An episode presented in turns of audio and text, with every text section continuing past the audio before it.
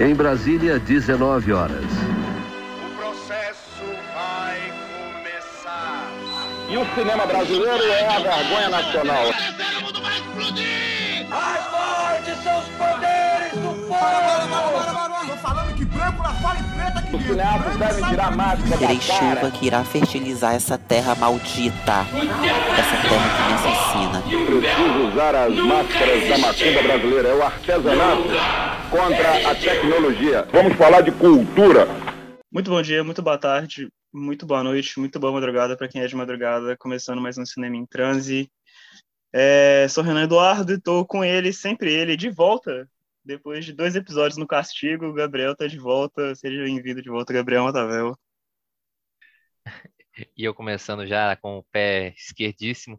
É, fala galera, aqui é o Gabriel que estava mutado, mas é isso aí, tô muito ansioso para esse episódio e vai ser muito massa. Com a gente, seguindo... Ah, seguindo proposta nenhuma, assim, a gente tá trocando ideia com a galera e o convidado de hoje, como vocês já viram no template, no nome, em qualquer lugar, é Juliano Gomes. Juliano, manda seu salve aí pra rapaziada. E aí, gente, boa tarde, boa noite, bom dia. Prazer estar aqui trocando essa ideia. Valeu, Renan, Gabriel. Gabriel estava no. Isso aí se chama chinelo, Gabriel. Estava no chinelinho, né? Quando fica ausente do podcast.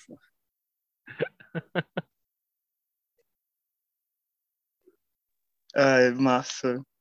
É, a gente tinha três perguntas muito tempo atrás e acho que eu vou trazer elas de volta, assim, clima um pouco mais, mais nostálgico.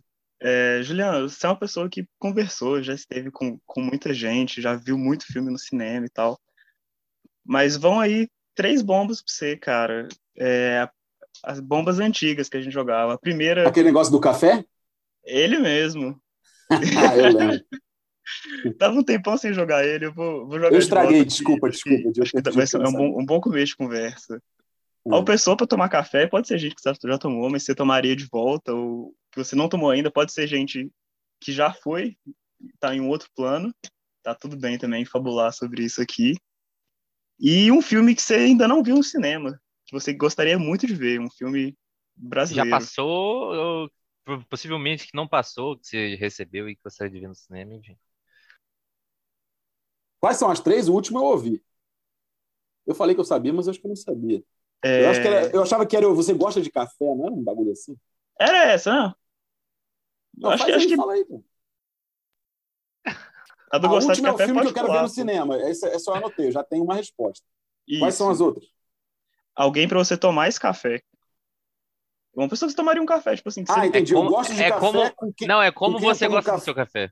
É como você gosta do seu café. Pô, Renan, você Ah. criou a porra do negócio. Não, beleza, já foi. Tem muito tempo que eu não falar, faço essa vou falar, pergunta, vou falar. cara. Eu não lembro É, delas mais de cabeça. Como eu gosto do meu café, com quem eu tomo o café e o filme. Isso. Eu gosto do café muito ralo, chafé, mais água, muita água, transparente. Tipo um chá de camomila de café. É assim eu gosto. É, Me bate muito pesado, mas eu não posso tomar café de manhã. Eu, eu não sou uma pessoa do café, mas eu gosto do cheiro. Putz, com quem eu tomo. Mas é alguém que eu tomaria, tipo aquele negócio do Raul Gil que eu não tomei, ou Qualquer um. Você pode chamar alguém e tomar um café de novo. Pô, eu tenho saudade de, de eu tomar café com meu amigo Fábio Andrade, está morando nos Estados Unidos há um tempo. Quando ele morava aqui no Rio, eu não estou no Rio, agora estou em Vitória, porque eu sou capixaba. Mas lá no Rio, quando ele morava lá, a gente tomava. Ele que me levou para o mundo dos cafés gourmet, todas essas frescaiadas. É, E o Fábio é uma pessoa massa, muito importante no, enfim, no meu coração, na minha profissão e tal. O filme. ah, ah, é muito fácil, cara é A Luz nos Trópicos, da Paula Gaetan, porque eu vi em casa e é claramente um filme para você ver maior do que você. E ele é muito longo, né? Então, é, aquilo lá é tipo é uma experiência que um dia eu quero passar. Tomara que a sala de cinema me dê essa oportunidade. Até um amigo meu que estava em Berlim quando estreou o filme, até hoje se pune porque não, não, não viu lá em Berlim, que tem em Berlim tem salas boas. Mas Luz nos Trópicos, da Paula Gaetan, que eu acho é um filme que enfim, mexe muito comigo. E é esses filmes infinitos, assim, que você vai cada vez ver e pensar uma coisa. Não só infinito porque ele tem 4 horas e 20, mas ele tem uma. Sei lá, não sei dizer, esses filmes cósmicos assim. Esse eu queria ver na sala. Nossa, salas de cinema, me dê esse prazer, porque. A mim não, né? Todo mundo merece ver esse filme. Mas é foda, os filmes da Paula, eles, infelizmente, são quase secretos para as pessoas. O Exilados do Vulcão, que eu acho um filme lindíssimo também, de 2013, quase ninguém conhece, acho que não tem streaming nenhum, enfim. Cinema brasileiro é um buraco apaixonante. Mas aqui, você acha que tem, olhando para frente agora, alguma perspectiva significativa da volta dos cinemas, assim, e de cinemas que exibam filmes da Paulo Gaetan, por exemplo? Cara, esse processo já estava ficando muito ferrado já há muito tempo, né? O processo, digamos, de uh, desigualdade e, em relação às salas. E eu, cara, eu tenho 40 anos, então eu vi uma mutação muito grande, sabe? Tipo, eu vi nesse meu trajeto de, como espectador do filme do Clint Eastwood começar a ocupar o mesmo nicho do Apichat Pong. Tipo, isso não tá certo, entendeu? Tipo, entende? O, o, cinema adulto se aproximando, digamos, do cinema, assim, para usar palavras é, um pouco superficiais, de experimentação. Eles viraram uma mini coisa dentro do, do, do espaço da, da, exibição, da exibição pública, entendeu? É, tipo, isso é um absurdo, assim, em termos de, de, enfim, do que os filmes são e de como mostrá-los e tal. Eu acho isso um enorme problema. É, mas esse buraco já está sendo construído há algum tempo, né? Do, do majoritário tomando o espaço de tudo e o minoritário fazendo várias coisas diferentes se misturarem. Uh, um caminho parece que é um caminho triste, que é o que não é o majoritário vai ser exibido por streaming, que é uma enorme tristeza. Uh, eu acho que essa coisa do cinema, o cinema de ambições, digamos, direto, mais diretamente culturais e artísticas, ele vai virar mesmo museu, vai virar pintura, vai virar uma coisa dessa, com esse espaço, com esse tipo de inserção social. Eu acho uma pena, mas eu não sou uma pessoa nostálgica. As coisas mudam, há 300 anos atrás não existia cinema, então, enfim, é ruim, eu acho triste. Seria interessante haver políticas diretamente ligadas a isso, porque isso, isso interfere muito no, na formação das pessoas, cara. Não só nós aqui interessados em cinema mais diretamente, das pessoas em geral. Isso, a, a relação com a sala era muito distinta e isso fazia parte de uma vida coletiva da cidade, assim. E agora cada vez, cada vez menos. Eu, eu acho isso muito ruim e eu, às vezes, em espaço de sala de aula, eu vejo os efeitos disso, né, cara? Porque eu, enfim, nessa. Eu tinha, sei lá, não sei a idade de vocês, eu, na minha aurora dos meus 20 e poucos anos, eu vivi a grande promessa da internet como possibilidade de acesso. E para mim parecia que era o Éden que estava nascendo ali. Eu falei, cara, então a gente não vai depender mais das interfaces de mediação, tipo da locadora, da sala de cinema, e todo mundo vai ver o que quiser. E aí, eu, agora, passados 10, 15 anos disso, eu já vi o ocaso dessa promessa e o que eu vejo na sala de aula, é, conversando com a galera mais nova, em média, é, o majoritário tem ainda mais força. O mainstream, eu acho hoje uma grande questão isso. Ele tem ainda, ele é ainda mais majoritário. E, e, de certa maneira, eu posso baixar. O que, o que complexifica um pouco esse um mito que acho que é um mito do liberalismo da liberdade, né? Você a diferença entre poder e o fazer, né? Tudo isso é mediado por outras coisas, bicho. Você, eu posso baixar, aprender a baixar um torrent, ou usar o Streamio, ou, enfim, as coisas, mas a diferença entre o poder e o fazer é muito, muito distinta e passa por várias outras coisas. É, então, isso é, para mim, um grande problema e eu não tenho, assim, muita esperança. E eu também, cara, eu, enfim, eu dei muita sorte, eu acho, geracional, sabe? Porque esse momento virado dos 90 para os 2000, eu com os meus 18 anos, 20, morando no Rio de Janeiro, eu peguei uma efervescência de uma cultura cinéfila e o fim de uma era, ainda com salas de rua, é, cinema de repertório, a formação mais densa e de festivais de cinema, ali a década do, do, do, dos 2000, ela foi muito boa para ter uma vivência em cinema plural, a, a, não, historicamente plural, entendeu? Aqui no Rio de Janeiro, sabe, o CCBB bombando. Cara, eu já fiz cada coisa. Outro dia eu estava lembrando, só para te exemplificar o que, que era, em 2004, cara, é, no CCBB do Rio, estava rolando muita coisa, estava tendo É Tudo Verdade, uma, uma, uma retrospectiva do Jean Rouge. É, e aquilo mudou minha vida para sempre, assim, uma coisa muito intensa, os filmes do Jean Rouge, é, por vários motivos. É, e aí eu estava morando lá, cara. E aí só que o sistema lá era distribuir a senha de manhã, acho que de graça, e as sessões começavam à tarde. E a galera ia de ratona, assim, cedaço para pegar a senha, sacou? Aí chegou um dia que é um dos filmes que eu mais queria ver, que era Petit a Petit, pouco a pouco, que é um filme incrível. É... Eu cheguei lá, tinha acabado a senha. Aí eu falei, puta, eu morava a 50 minutos de lá, no Leblon. É, o CCBB é no centro. Eu falei, que merda, não tem como não ver esse filme. Aí eu peguei a senha de um amigo meu, voltei pro Leblon. Mano, eu, basicamente eu falsifiquei uma senha para ver um filme etnográfico. E aí eu cheguei lá, eu, cara, eu escaneei, imprimi. Olha aí, isso é, entendeu? Você vê o tamanho do desejo dessa. Acho que ele representa um pouco essa época. Aí eu voltei lá, andei 50 minutos pro Leblon, fiz essa, esse pirataria, voltei. Aí cheguei lá na hora da sessão, entreguei pro cara. O cara olhou o papel, aí ele me botou de lado assim, falou: Não, peraí, peraí, você espera aqui. Aí entrou todo mundo, eu falei, cara, fui pego no meu estelionato. E aí o cara falou, cara, eu trabalho aqui há 20 anos, nunca vi ninguém fazer isso. Você deve querer muito ver esse filme, pode entrar. eu assisti. Mas, enfim, esse tipo de coisa acontecia. Eu não sei se eu estou talvez sendo é, narcísico ou, enfim, achando que minha geração é especial. Mas eu acho que isso não deve acontecer muito.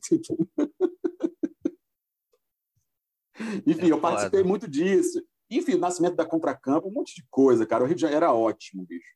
Eu pude ver muita coisa, muito debate bom, filme bom. Festival do Rio era muito diferente, era ótimo. Tinha um monte de coisa rolando que me dá uma oportunidade muito boa de ver filmes muito variados. E, e, e não era essa coisa ainda apertada que eu te falei, sabe? De, de cry macho ter o mesmo lugar é, do que memória no cinema, entendeu? Tipo, isso, isso é uma aberração.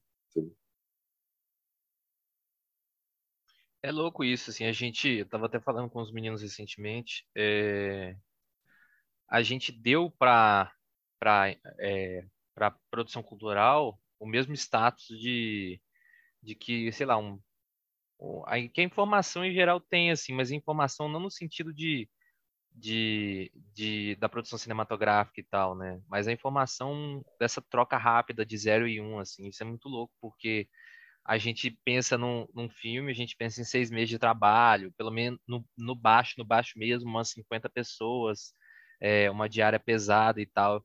E a galera meio que releva essa parada, assim, nessa alimentação contínua que o streaming tem, assim.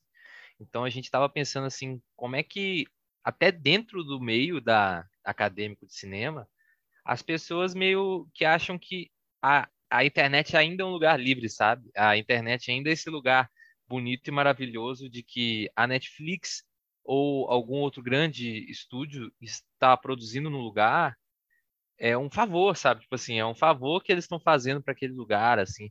É, é, a única opção possível, é o único meio viável, é o único lugar que as coisas podem acontecer. E fora disso, meio que releva, assim. Eu imagino como é que deve estar sendo fora, assim, porque no nosso meio tem coisas que são muito assustadoras, assim. Sei lá, eu, eu faço quórum, assim, com o que você falou.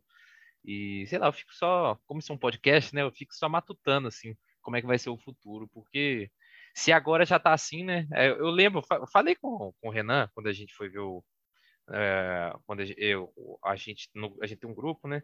Quando a gente foi ver o Memória, tava, dava desse naipe, assim. É cada sessão que você não imaginava ver, assim. Cry Macho, outros filmes de, da Warner Brothers, sabe? Não é uma produtora pequena, é uma distribuidora pequena passando nos cinemas de rua de Belo Horizonte, que tem, assim, três aqui. No Rio deve ter um pouco mais, mas é uma coisa meio que, sei lá.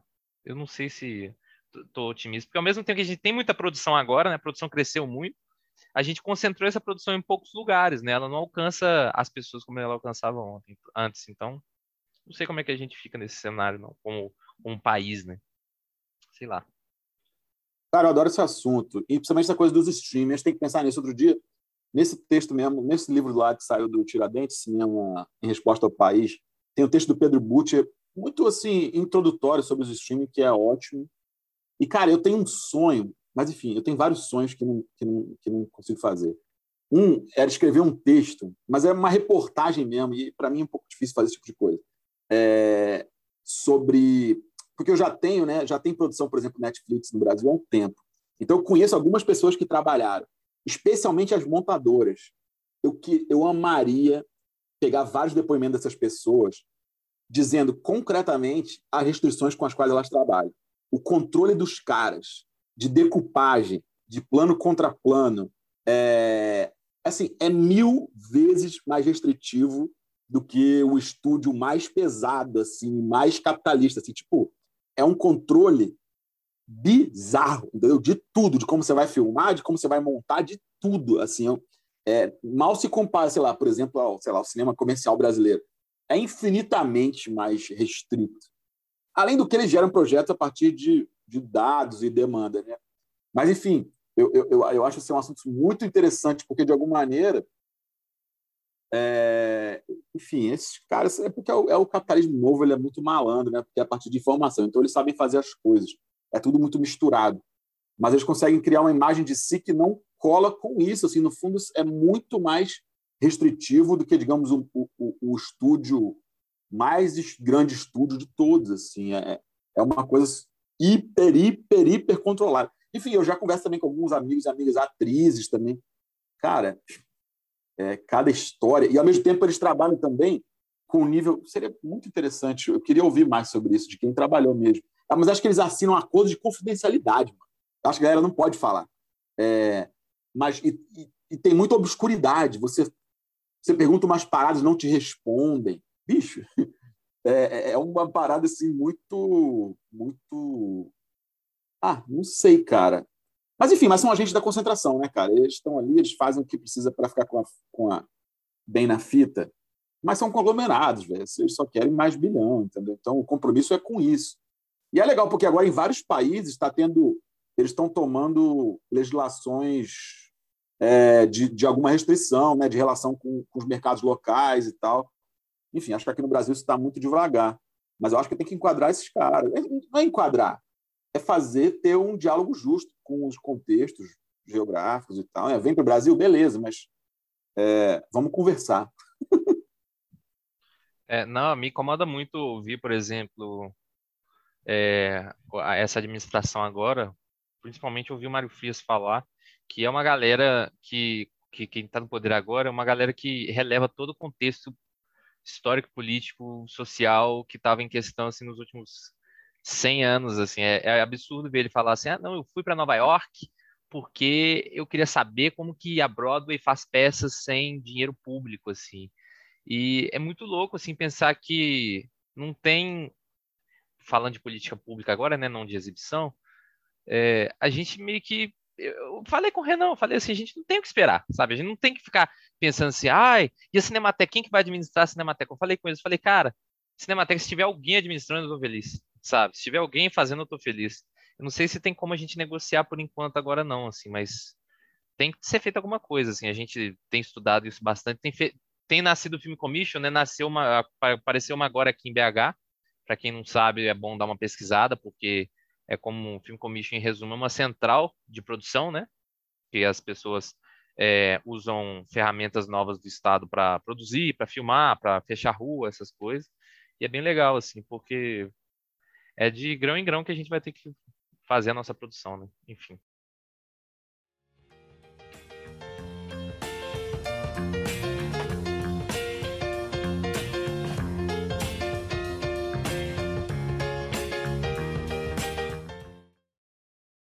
Então é isso, a gente estava falando sobre política pública e só fazer assim, emendar com, com o assunto né, do, sobre o Mário Frias, que o Juliano ia falar. Eu queria fazer meu elogio à vinheta, a hora seria agora? Não, a gente ia continuar o assunto, mas você pode falar o que você quiser. Não, porque eu acho foda uma parada, cara. Eu, quando eu vi a primeira vez, aí eu fiquei lá vendo, tem boa parte dos filmes eu conheço é, pelo som. Mas eu achei Glauber e Castiel uma coisa maneira, interessante. Eu acho que tem uma afinidade. Acho que vocês vão ser cancelados, mas tudo bem. Às vezes o, é, isso, isso é o risco que se corre por fazer uma coisa importante. Porque. E é justo o tipo de gesto que eu acredito, cara. Eu acho que tem a ver mesmo. E por um lado também não tem a ver, mas o tipo de tom, o tipo de, de compreensão cósmica das coisas e tal, enfim. Enfim, um lugar. É... um lugar privilegiado, não privilegiado, essa palavra está muito gasta, mas um lugar de atenção em relação à ritualística das religiões afro-brasileiras. Então, achei, eu acho essa, essa montagem muito boa e ousada. É, se, eu fizesse, se eu fizesse um vídeo ensaio, eu ia gostar de juntar os dois. Aí sempre que eu ouço, eu falo, maneiro, maneiro. E é maneiro porque também é contraste, entendeu? Porque supostamente as pessoas que é, infelizmente, né, boa parte das pessoas que, sei lá, por exemplo, vão falar, se interessar por cima da Castiel, supostamente tem uma posição ideológica com, com uma figura como Glauber e tal. Então é massa juntar e, e chamar o problema. Eu acho legal. Só isso. Parabéns. Valeu. É, eu estava falando isso com o Gabriel hoje cedo, cara. E acho que você está numa posição até diferente da gente contar isso, que é assim, com um, um, certo avanço, digamos assim, uma certa expansão do cinema em questão de audiência, a gente tem que começar a se preparar para tomar algumas porradas, assim, para para começar a pegar tipo algum trecho do nosso episódio e começar a rachaçar em cima dele por causa de alguma fala que às vezes a gente nem concorda mais, assim. E tem um pouco a ver até com, com alguns jornalistas já fizeram é, na, repercutindo a sua entrevista com, com a Daniela, né, no do Vazante. Vocês entrevistaram então, ela, velho?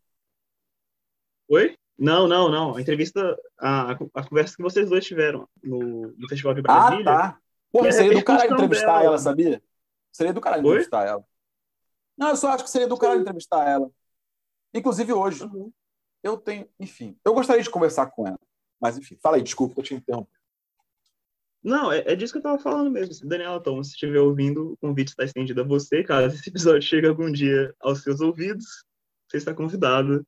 É, mas, assim, você está numa posição de que você já, já apanhou, digamos assim, entre aspas, né? Já, já sofreu algumas críticas por algumas coisas. E, e o que eu sinto disso, e tá até no, na entrevista que você, que você deu um tempo atrás, é, é um campo de, de debate do cinema que ele não se preza pelo, pela discordância, assim, que não se preza pelo dissenso. Eu acho que você usa a expressão é, lugares estabelecidos, assim, que, que meio que fogem, entre muitas aspas, assim, de uma ação política direta, né, de um, de um confronto político direto, que, que já está mais comum, por exemplo, no que você traz do, do Cachoeira Doc, e eu não sei, eu não sei desdobrar mais disso, assim, eu tô me perdendo na minha própria fala. Não, não posso entendi. falar. Ah, você pode eu falar. É entendi. É porque... Quer falar, Gabriel? Fala aí. Não, é porque eu ia fazer só essa, essa conexão, né? Que o, onde a Daniela se, encont se encontrava, ou se encontra, se encontra, né? É, não, não abre tanto espaço para esse questionamento e esse ataque direto igual, igual foi, eu não estou nem tirando mérito do ataque, foi isso teve completamente o seu mérito naquela época e tal, mas assim, esse enfrentamento direto, esse embate direto, né? Enquanto o Cachoeira, Doc, ele faz o oposto, né? Ele traz filmes com uma curadoria mais, enfim, selecionada e tal, essas coisas. Eu acho que é diretamente um ataque. Tem mil coisas pode aí para eu falar. pode falar, pode falar. Cara, nem sei para onde eu começo. É, não, por causa da Daniel. É porque aquilo lá é complexo, mas assim, basicamente, qual é o problema?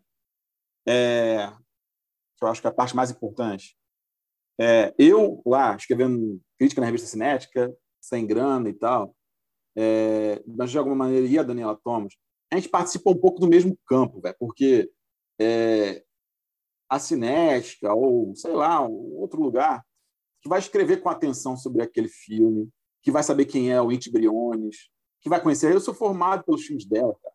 É, enfim, para o mal e para o bem, não quer dizer que eu gosto de todos, mas a gente participa de uma mesma coisa.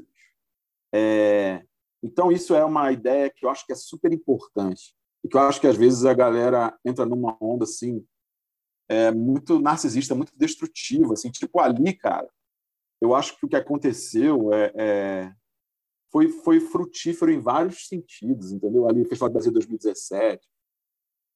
É, e, e, e, ao mesmo tempo, muito coletivo. É, aquilo ali é essencialmente coletivo. É assim, eu estava ali só no. Cara, eu enfim. Eu estava lá naquele dia, assim, quase por acaso, entendeu? Então é só uma espécie de grande energia coletiva que estava procurando um lugar para desaguar. Aquilo é isso, entendeu? Não, tem, tem pouco a ver individualmente comigo. É claro que tem um pouco, mas, enfim, tem várias coisas que concretamente fizeram o debate acontecer e tal. É, mas o que eu queria falar, acima de tudo, é isso, cara, porque nesse momento assim de pulverização de tudo, é, eu estou muito mais do lado um, da existência de um filme como Vazante do que do lado oposto. É, inclusive que ela fizesse é, outro filme sobre o mesmo assunto, entendeu? E, e, talvez a gente debata e acha ruim ou bom, mas tipo, é, na verdade, o que eu queria mesmo foi o que eu falei lá, que ela produzisse outros filmes das pessoas que estavam lá. Mas também, sabe, tipo, às vezes a gente entra em compreensões muito infantis das coisas, entendeu? E ali é uma coisa adulta, e a gente está ali lutando pelo cinema brasileiro, pela uma relação interessante dele com a história, entendeu? É...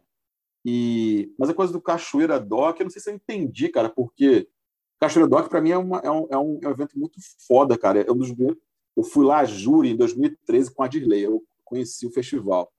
É... Cara, e foi genial, foi uma experiência muito intensa e, e, e uma experiência, quando eu fui, cara, em 2013, do, do, dos melhores experiências de debate que eu tive, porque é ligado à universidade, os estudantes questionavam muito os filmes, assim, foi era muito e a galera baiana também tem às vezes uma, um gosto por, por uma coisa ousada, como eles dizem.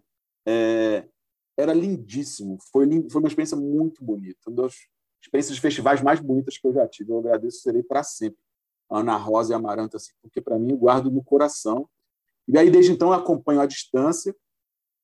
E eu acho que vocês estão falando isso por causa do texto lá do, do, do livro do Tiradentes, é que eu, eu só escolhi fazer a primeira parte do texto falando do trajeto deles, porque eu achei que é um trajeto, em termos de conceito curatorial, que elucida um caminho que o cinema independente brasileiro fez nesses anos, entendeu? Eu acho que ele é um ótimo exemplo das contradições. Tipo, porque, na verdade, o que, que eu. Assim, se fosse achar, falar a coisa principal, eu queria que tivesse mais sete Cachoeira Doc, tipo, eu queria que tivesse um é, Rio Branco Doc, é, sei lá, é, é, é um, um, Cachoeira Doc no Mato Grosso, um Cachoeira Doc no, sabe, no, no Maranhão, porque, cara, é um festival numa cidade interior, muito ligado fora das capitais. Tipo assim, hoje no Brasil 2022, isso é uma espécie de sonho distante, entendeu? Então, tipo, é nisso que eu acredito, sabe? É, num festival como Cachoeira Doc, numa galera como a da Rosa Filmes, sabe? Tipo, cinema feito no, no, interior do Brasil, tipo, isso, isso é... Eu não gosto da ideia de utopia, mas isso é, é o que há de mais interessante e frutífero. E aí, esses lugares, em geral, nos lugares que produzem os avanços, em geral, nesses lugares onde a gente vê também as primeiras imagens das contradições, entendeu? Então, eu acho que lá, o estudo de caso, que eu fiz ali muito rasteiramente, é, era no sentido de poder ver as contradições do nosso tempo, assim, das que eu acho. Mas eu fiquei curioso, o Renan, tu falou que já tomei porrada, tipo, qual porrada tu tá falando? Porrada da Daniela Thomas? Não, não, não, não porrada diretamente, assim, tipo, apanhando, mas... Não, críticas, é... críticas, sei lá, eu falei é... a palavra. É... Mas aonde que você estava exemplificando? Porque eu acho que lá... Eu, eu, tô, eu, não sei se eu, eu vou falar. O, Pode falar. O que o Zanini da Folha ah, tá. Da ah, tá. Ah, mas isso é besteira, cara, porque eu acho que isso não. Isso não. Ah, cara, isso, isso serve mais para, no caso, no caso dele, de outros jornalistas que tomaram posição parecida, de se exporem um pouco, mas está todo mundo aí participando de, um, de uma movimentação coletiva, a galera é formada de outra maneira. O que eu quero dizer? Eu não concordo com, sei lá, a posição do Zanin ou até do, do Geraldo Couto, de uma galera. Né? Mas, por exemplo, vou te falar em relação a esse tema como um todo, é mil vezes melhor quando as pessoas externalizam. É muito importante externalizar. É ótimo. Eu quero dizer, eu acho que, na verdade, é, eu é, gostaria muito de ter vivido mais, por exemplo, divergências públicas como essa, de, de troca de ideias. Tá? É meu sonho, na verdade. Porque eu acho que tem é, uma galera, por exemplo, que, sei lá, eu falei aqui mais cedo de Glauber e Castiel colocados numa mesma, numa, numa mesma linha. Eu adoraria discutir isso com alguém, entendeu? Que discorda, que fala.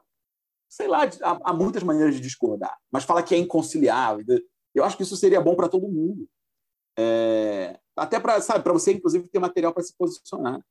Mas eu acho que tem colegas meus assim que não têm esse gosto.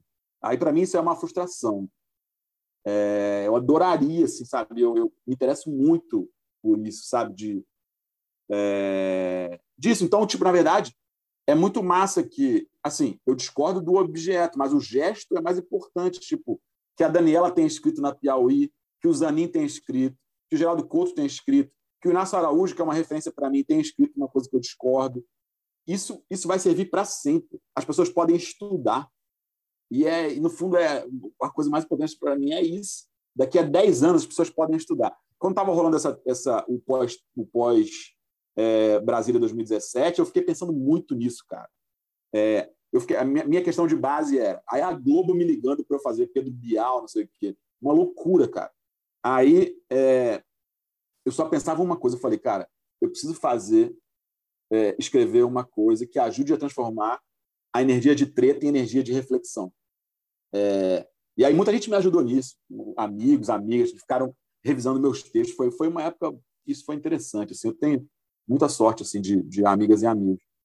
É, mas, sabe, de pegar essa energia de todo mundo estar tá interessado nisso e tentar trazer talvez 5% das pessoas interessadas na treta para pensar um pouquinho. Então, enfim, eu escrevi, sei lá, três textos, ele tem uma espécie de conjunto de publicações, mas eu que, sabe, eu me esforcei para isso, assim, falei, cara, eu tenho que tentar nos textos fazer com usar a energia da treta, de atenção e tentar contrabandear um pouco da, da galera para pensar questões sobre cinema e tal. Eu acho que em parte conseguiu, assim, em parte não, o que é normal. É, e tem gente que acha que é só uma treta, o que está tudo bem também. Mas eu acho que a treta e tipo ali, sabe, o que isso era muito fora, cara. É tipo, era bastante gente que nunca se importa com o festival de cinema discutindo uma questão que surgiu no festival de cinema. Isso é genial. Eu queria que tivesse o ano todos os anos. Sabe, tipo, quando que vai alguém é, discutir uma coisa que nasceu no festival de cinema no programa do Pedro Bial, que é, enfim, que é, que é enfim, biógrafo do Roberto Marinho. Tipo, nunca, entendeu? Então é massa, é acima de tudo é foda. Era para ter sempre, entendeu? Porque é o cinema participando do, de uma esfera maior que ele mesmo. Porque uma coisa que aconteceu nessa na minha geração também, no século XXI, é que nichou muito, cara. É, e tem a ver com a coisa que a gente estava falando da exibição, nichou muito. Tipo, quem conhece o Adirley, ou o André Novaes, ou o Paulo Gaetan, é muito pequeno. Isso, isso, assim, não é que talvez vai vender milhões de ingressos, a questão não é essa. Mas eu tenho certeza que existe muita gente que nunca ouviu falar e que vai se interessar. É, Existem essas pessoas, só que esse campo está difícil de fazer. Então, quando sai da esfera da bolha, né, que é a palavra que se fala mais hoje em dia, eu acho isso talvez a coisa mais importante de todas. Saiu da bolha. E controlar como sai, é difícil. Às vezes, às vezes sai transformado numa ideia idiota. Mas é bom que as pessoas participem, entendeu? Tipo, no meu Instagram, eu gosto quando eu falo alguma coisa de cinema e uma pessoa que não faz ideia, sei lá, do que é um curta pernambucano que eu estou falando, comenta, fala, e aí? É, quero ver esse filme, sacou? Alguém que não tem, é, que não foi é, dez vezes a Tiradentes igual eu fui, e que se interessa. Eu, esse, esse é o tipo de gesto que eu acho mais importante. E é nesse sentido que eu acho que é preciso que a gente tenha maturidade como campo para entender que a gente está no mesmo barco, mesmo de pessoas que a gente discorda muito, mas é, é, o fundamento é meio esse, sabe? Tipo, que as pessoas vejam os filmes, saibam quem, quem são, que, que os festivais de cinema, os filmes ou podcasts de vocês possa fazer parte da vida de mais gente, tal, porque isso tem a ver com a vida das pessoas, não só com o cinema em si, entendeu? Então, gente, uma coisa que é difícil na internet e no mundo pós-redes sociais é a escala. A gente saber a escala das coisas. Porque tem um efeito. Isso deve ter nome científico, né? talvez vocês saibam. Mas uma espécie de efeito feed, de achar que o nosso feed é o mundo. É... E a gente fica sem escala das coisas, do tamanho das coisas, o que a gente acha que é grande é pequeno, o que a gente acha que é pequeno é grande. É difícil, né? Uma relação, ainda mais com pandemia, a relação com o mundo exterior ela fica sem medida. Então, eu, eu acho que a escala é uma coisa importante. Então, tipo, a gente fala dessas coisas aqui, mas na escala eu acho mais importante a questão é essa. Tá todo mundo no mesmo rolê, entendeu? Tipo, não, sei lá, eu não, eu não, eu não, sei lá, tem uma série de cineastas que eu não me interesso. Mas, cara, a gente é companheiro, totalmente, entendeu? Tá lutando pelas mesmas coisas. Então, não tem, entende? E eu acho que isso é maior do que eu falar, pô, esse cineasta aí é, é, nesses filmes aí. Mas eu vejo e a gente, a gente participa de uma mesma coisa, e isso é bem maior do que a diferença, entendeu? Então, enfim, todo momento meio Lula 2022, mas, eu- mas eu acho que é isso, cara. É, eu acho que essa compreensão de uma espécie de coletividade é o, é o número um para as coisas poderem se movimentar e um pouco saírem de dessa nichação é, extrema, entendeu? é uma parada que tem sido feita muito bem pela nova geração, assim, pensando, por exemplo, no, no texto que a, que a Lorena postou na Verberenas, né? É, chama Carta Juliana Gomes ou Por um Cinema Negro que se lança ao abismo, não sei se é esse ou se é o... Não lembro. Mas eu sinto tipo que... É, é uma... Lorena, desculpa. Esqueci o nome do seu texto. É, Mas eu grande, sinto que... né? Não, o nome é grande, é normal esquecer. Aham.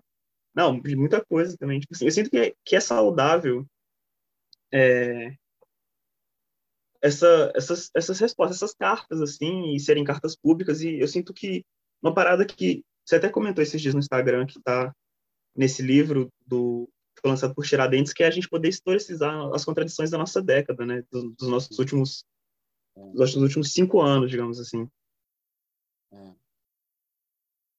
É, cara, é, é importantíssimo, velho. É importantíssimo. E, na verdade, acho que até a Lorena, naquele texto, está discordando um pouco de mim. Eu queria que discordasse mais.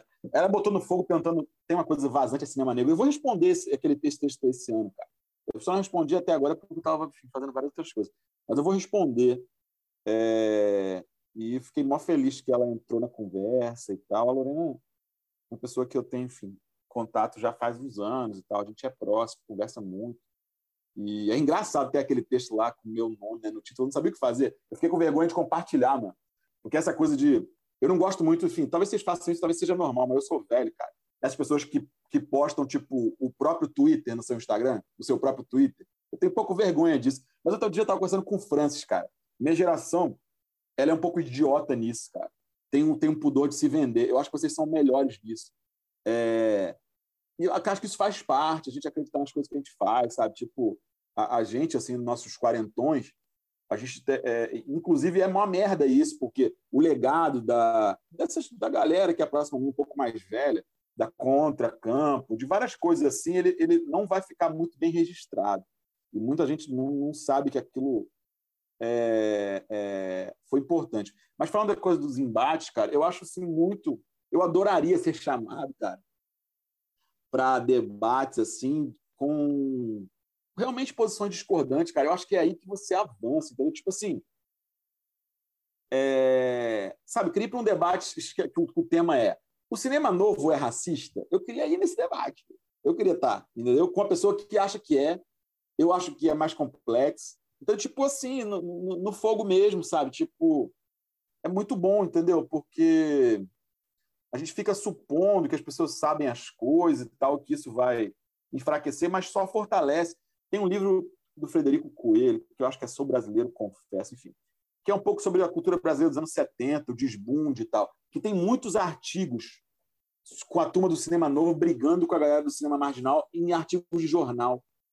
Cara, eu tipo, eu babo com aquilo, eu acho um tesão ler aquilo, entendeu? E, e de certa maneira eu não concordo com nenhum dos dois lados, mas é ótimo, ali eu entendo o, o, o rolê, entendeu? Quais eram as, as ideias, as disputas, as questões, ali a Embrafilme, uma oficialidade, uma relação com o Brasil. Cara, é tipo é a coisa mais é, prazerosa e densa de você entender mesmo, sabe? O que que, sabe? Tipo, como é uma época, o que quais eram as conversas. Eu acho isso importante demais, cara. A gente é, recentemente na Cinética tentou fazer algumas coisas lá com quando a gente trouxe, por exemplo, lá o Por uma Nova Cinefilia do Guiri Xambu, era, era isso, entendeu? Tipo, tentar trazer uma coisa que está sendo discutida agora e posições variadas em relação àquilo. Não de uma maneira neoliberal, mas tipo, de uma maneira de tentar deixar um rastro de quais eram as conversas reais, porque é, eu acho que as conversas reais, sei lá, do cinema brasileiro, elas estão só na DM, sabe? Eu acho que tem que, tem que, tem que, tem que vazar. É, e é importante vai ser bom para todo mundo, porque no fundo é como eu te falei, está todo mundo no mesmo barco, entendeu? Então, é, é, é, é, eu acho que isso, essa consciência é importante. Mas é, eu tinha uma vontade de fazer, sabe, tipo um podcast assim de coisas curtas, que cada episódio fosse uma treta dessa, uma questão tipo, mais espinhosa de todas. Só isso, assim, tum. Uma pergunta, tipo, é, sei lá, nem sei, mas uma coisa como essa. Olha o cinema em transe aberto aí. É, o, o, o Verhoeven é o cineasta machista. Você sabe, tipo, ir para dentro mesmo, entendeu? Como? Por quê? O quê? Tipo, pegar as perguntas, tudo que a galera fica colocando como indireta no Twitter, e transformar numa coisa direta, tá? Tipo, tom, sabe? Em vez de falar, ah, certas pessoas, certos diretores, tipo, tá, vamos lá. E aí, é, não é? Como é? Sabe? Tipo, isso seria muito bom. Bom para todo mundo. E não, nem precisa mudar de opinião. Mas você divide com as pessoas. No fundo, a questão é coletividade. Tipo, você oferece às pessoas material para é, criar relação e se posicionar e se conhecer, velho. Porque, no fundo, esse negócio todo, ver filme, ler e tal, para mim, tipo, para todo mundo, cara, é você se conhecer. Quando eu vejo, quando eu vi lá um filme do, sei lá, do Paulo César Saraceni, O Pôr das Caixas, eu falo, caralho, esse filme é foda. Mas o que quer dizer que esse filme é foda? Existe uma sensibilidade com a qual eu me conecto. E se eu me conecto com ela, eu sou um pouco ela. Então, tipo, eu, eu, eu descubro também quem eu sou, sabe? Tipo, é um, é um, projeto, é um processo hiper complexo e muito foda. E às vezes eu, lendo uma coisa, isso acontece permanentemente, entendeu? Tipo, quando eu ouço aqui o Adley falando, tipo, eu falo, caralho, é, é, é isso. Ele organizou uma coisa que eu estava quase pensando e que é muito melhor do que eu pensaria sozinho. E, tipo, é assim. O processo humano, da sociedade, é assim. Então, tipo, a gente oferece materiais para que as pessoas é, se desenvolvam as suas maneiras. Aí eu acho que tem uma coisa de restrição. É melhor não falar. É, eu, eu, eu não acredito nisso, cara. Eu queria, eu queria muito, velho, dialogar com a galera e, e expor e conversar com as pessoas que, eventualmente, eu sinto que discordam de algumas posições, por exemplo, minhas. Mas eu acho que boa parte delas não tem vontade. Eu entendo também, cara, porque eu sou um homem cisma, eu sou, eu sou criado assim, cara, como uma pessoa uh, rapidinho, eu era tipo, bom em redação, logo comecei a escrever na, na escola. Então, tipo, eu já sou muito criado como uma pessoa de quem se espera que se diga coisa inteligente. E isso não é com todo mundo, né, cara? Tem gente que não. Que, que, que, desde criança ninguém espera que vai dizer uma coisa que vale a pena, que ninguém ouve e tal. Isso cria uma formação pessoal. Inclusive, o escanteamento das mulheres na crítica tem também a ver com isso. É... Então, eu sou criado com uma espécie de naturalidade com, da minha relação com minhas próprias ideias e as pessoas ouvirem as minhas ideias, elas serem valorizadas. Isso não acontece com todo mundo. Então, também, é, isso informa essa dificuldade que eu estou falando, entendeu? É, por, uma, uma, uma, mulher, no geral, é, em média, tem menos essa tranquilidade, inclusive com erro. Sabe, tipo, por exemplo, se eu aqui com vocês, gravado, eu falar uma merda e que eu me arrependo depois, eu acho que eu não vou ficar com uma crise de consciência assim tão grande como acho que outras pessoas, entendeu? Porque eu escrevo já há um tempo, minhas ideias estão em outros lugares, eu sabe, não dependo, isso não é tão pesado, entendeu? E quando não é tão pesado, a gente fica mais solto e provavelmente a gente faz melhor o trabalho. Então, tipo, eu não tô porque eu falando isso, essa coisa dos embates, parece uma nivelação universal. A nivelação não é universal. Isso seria meritocrático. Mas eu acho que dá para tentar. E tem gente que já tem uma infra que rola, entendeu? Tipo, isso não é com todo mundo, sabe? É, porque eu eventualmente sei que, sei lá, pensando só em, em mim, conversar comigo para uma pessoa mais jovem, é, sei lá, possa ter um certo fantasma, falar, caralho, esse cara aí tá no cinema há tempão, crítico, não sei o quê, bababá. É, isso é verdade, isso não é mentira, pô. Eu também já tive 20 anos, entendeu? Mas, enfim, mas tudo isso informa essa dificuldade. Então, é um problema também com a sua complexidade, entendeu? É, é, é, é, é essa parada. Isso é normal.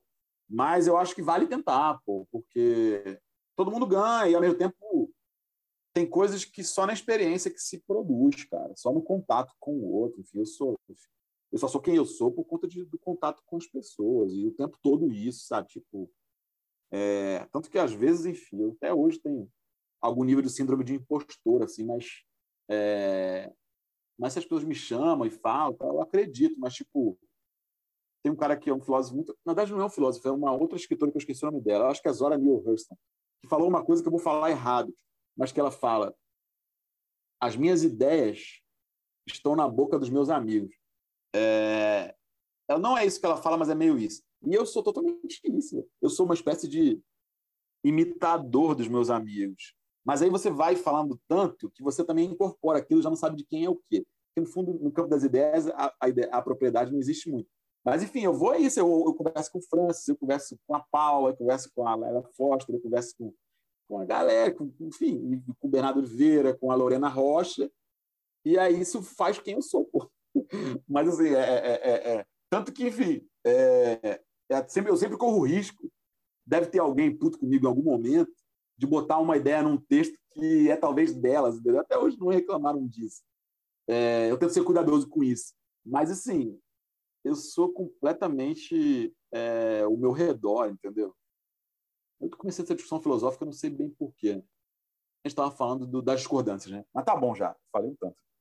É, é legal pensar que a, a, sua fala me lembrou um pouco do episódio do júri, o primeiro episódio do júri que as meninas estavam, não lembro qual delas falou, mas falou que se uma dessas grandes empresas, né, sei lá, o Facebook, puxasse o fio geral e apagasse todo o armazenamento, grande parte do pensamento do cinema brasileiro ia para o saco, assim, porque não está sendo armazenado e preservado como devia.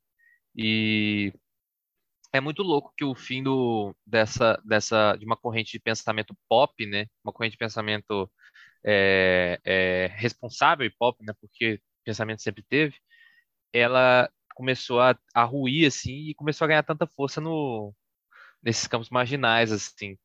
E eu gostaria que você falasse um pouquinho como é que era... Que campos marginais? Eu estou viajando um pouco. Que campos marginais? Você está falando de quê? Então, pode dar um exemplo? Não, eu tô falando, por exemplo, do, de, esse podcast aqui, tipo assim, a gente não tá em nenhum ah, okay, sim.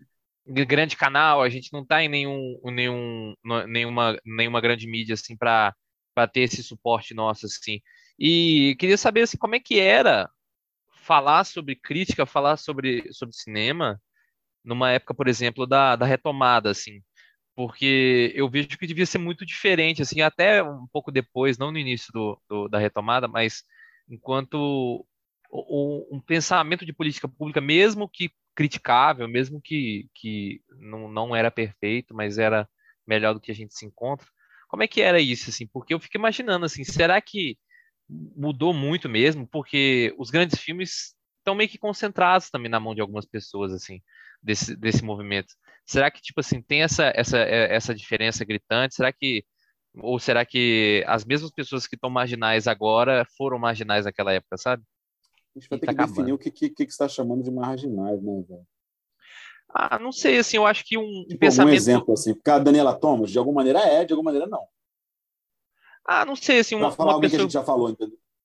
Uhum, uma pessoa que, que produz sem, sem o apoio de, da Globo Filmes. Por exemplo, a Rosa Filmes eu vejo que tem um, um, uma, uma, uma, que a gente que você citou aí, um, que é um espaço ainda muito marginal no cinema brasileiro, sabe? Muito, muito, oh. muito, muito, muito.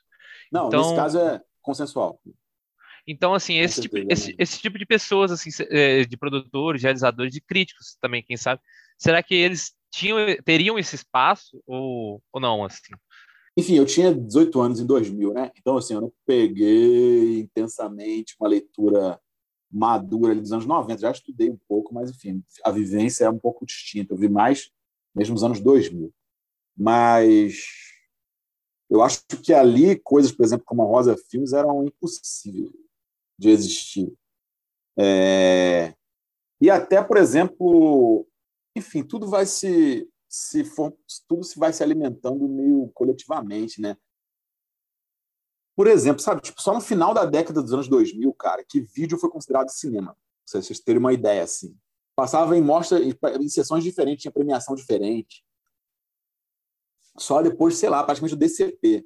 Então, tipo, quando aparece a, a, a Mostra Aurora lá em Tiradentes, com a ideia do, do Kleber e tal, aquilo é muito importante, sabe, de passar filmes é, que às vezes que não tem orçamento formal nenhum, feitos, enfim, às vezes de maneira artesanal, sabe? Tipo, aquilo é uma resposta muito forte aos embates políticos dos anos 90, que foram embates políticos durante todos os anos 90, desde o fim da Ebra Filme até a criação da Ancine, é uma década de embates sobre projetos de cinema brasileiro, sacou? Tipo de é, é, relação com o mercado, apoio estatal, não apoio estatal. é, e uma discussão hiper complexa, é, enfim, onde nos anos 90 perdurou, é, em termos institucionais, um, um modelo de cinema mais pesado, mais profissional, com P maiúsculo, é, ligado à publicidade também, porque muita gente foi trabalhar na publicidade, enfim, a publicidade fez é, relação mais forte com o cinema, e, e, na verdade ela deu uma contribuição técnica também, não vou demonizar completamente a publicidade, mas em termos de conceito e, e, e é, geral e narrativo em relação à estética e política são muito pobres. É, mas, por exemplo, coisas que a gente sabe, esses cineastas, por exemplo, sei lá, a Dirley, é, o André, a própria Paula, que estava ali nos anos 90, é, ter espaços uh, de alguma destaque e visibilidade é uma coisa impossível de acontecer é, naquele ambiente. Apesar do que, outro dia eu estava gravando lá para o curso da Cinética uma, uma aula sobre isso, eu tenho hipótese que o cinema que emerge nos anos 2000, é, de uma maneira não totalmente consciente, ele emerge de tendências que eram minoritárias e marginais nos anos 80 e 90. Que eu acho que, por um lado, é, é o, o, vídeo comunitário, por um lado, é, ligado a várias organizações sociais, é, o vídeo, digamos, militante, comunitário, tá? Pensando no seu sentido mais amplo, e, por outro lado, as experiências uh, da videoarte, de experimentação de linguagem que passavam mais pela galeria, eram muito mais nichadas. É, eu sinto que essas duas coisas se encontraram de uma maneira muito estranha e encontraram um ambiente institucional que as acolhia de alguma maneira. A partir dos anos 2000 com Ancine, com é, Doc TV, Revelando Brasil, uma série de e com vários festivais e toda a mudança do, do, do parque técnico digital que você é, manda DVD, depois você manda link de filme e essa coisa do equipamento é, prosumer, né, o equipamento que você pequeno, que você pode levar a várias situações, enfim, a criação da coisa do baixo orçamento, enfim, várias coisas vão fomentando é, um contexto muito distinto em relação ao estado do cinema brasileiro como um todo, porque é muito difícil, por exemplo, a gente saber, é, tanto que isso, isso cria um buraco histórico, é, a gente saber os pioneiros, digamos, do que a gente pode chamar de cinema amador no Brasil, entendeu? É, dos anos 70, 80, é, os cinemas de cooperativa, os curtas, os médios que passavam no Festival Mesbla e tal. Esses são, de alguma maneira, é, os, os pais mesmo do cinema do século XXI. Só que ninguém conhece. É, e aí fica tem um buraco, parece que as coisas nasceram do nada, né? Isso é uma constante, né? Que é, eu também tento, tento combater muito, assim, essa coisa das coisas que nascem do zero, meio heróicas do nada. Tipo, veio daí, entendeu? Tipo, sei lá, a Rocinha está sendo filmada já há 50 anos, sabe? Ou 40 anos, por vários cineastas. É, só que onde estão esses filmes? É difícil de achar, filme de Sérgio Peu e tal. Mas é ali, no cinema de cooperativa e amador, em São Paulo, Rio, em outros lugares, ou em Recife, é, o Jomar e tal, é, tá ali algo que a gente, numa situação do século XXI, pode aprender. É, na maneira de se organizar, de produzir, de fazer as coisas, entendeu? Existe um, um, um, um tá me faltando uma palavra, mas não é jurisprudência, um caso do passado que é análogo às questões é, do presente.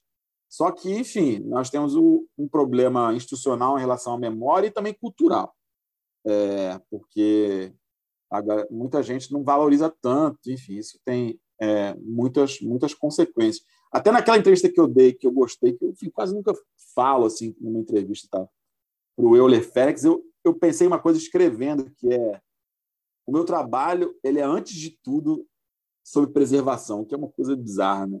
Mas eu, é como eu falei, eu, falo, eu faço literatura de preservação. É isso. E vocês também estão fazendo isso. Saibam, isso aqui é uma ação de preservação. Porque isso é o cinema brasileiro. Então, os filmes que a gente fala aqui, alguma proporção deles vai sumir, ninguém vai saber, não vai ter onde assistir. E aí alguém vai ouvir esse podcast, eu espero, daqui a 10 anos, e vai falar: Nossa, que filme é esse que eles estão falando que eu nunca ouvi falar? E aí vai procurar, e provavelmente não vai achar, e talvez aqui seja a única referência a um dado filme. O que a gente acha hoje é impossível, mas vai sumir. Um curta que a gente acha maravilhoso, Agora é um pouco, sabe, é só o Vimeo encher o saco ou o Facebook, sabe? Tipo, vai sumir. Eu já perdi filme, pô. E eu nem faço filme. então, tipo, é, é, é, então é, é, eu acho que essa é a questão mesmo de escala que eu estava falando. Essas são um pouco as questões mais importantes. Essa é a história do nosso cinema, essa, essa história e do nosso país também. É, fantasmagórica e tal. Tanto que a parte muito legal do que a gente vive nos últimos anos nessas discussões é isso, é uma espécie de recuperação do que é a história. Só que esse processo ele nunca termina, ele tem, é, ele incide em tudo. É preciso fazer isso em relação ao cinema brasileiro. É, o que é a história do cinema brasileiro? Para além dos longas, por exemplo. Entendeu? Tá aí, isso é minoritário. É, existem muitos filmes que. É, é, enfim, que provavelmente existem e, e que seriam muito interessantes que aparecessem no presente. Sei lá, tem um filme, acho que é um crioulo brasileiro, do Kim Negro, é um filme de 76. Eu sou louco para ver esse curto.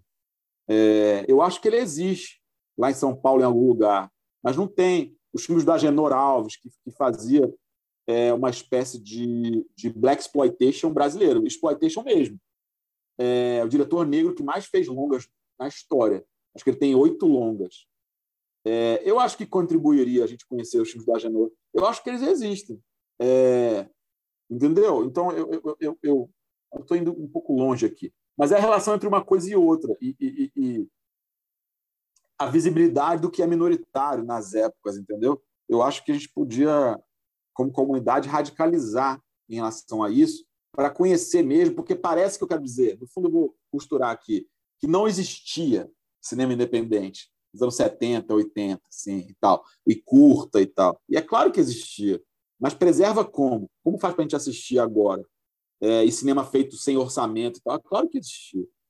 É, e, e, de baixo orçamento, é claro que existia. Só que nos anos 2000, a opção política ali do, dos governos do PT, é, no Ministério da, da, Cultura, com o Gil e tal, sistematizou um acolhimento institucional para esse tipo de produção. E aí ele floresceu como nunca, num ciclo que, enfim, termina de acabar em 2019.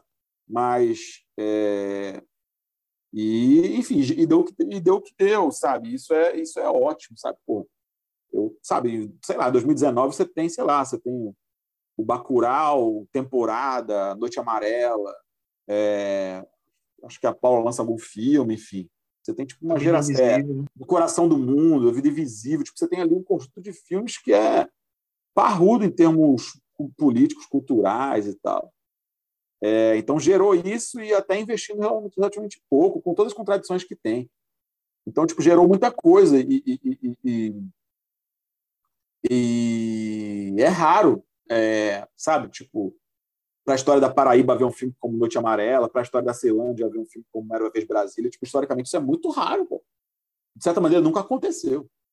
É um filme de vanguarda, de, com influências claramente né, de, de, de, de elementos da história do cinema que circulam com a ideia de vanguarda, feito na Ceilândia, por exemplo, né? ou, ou, na Paraíba.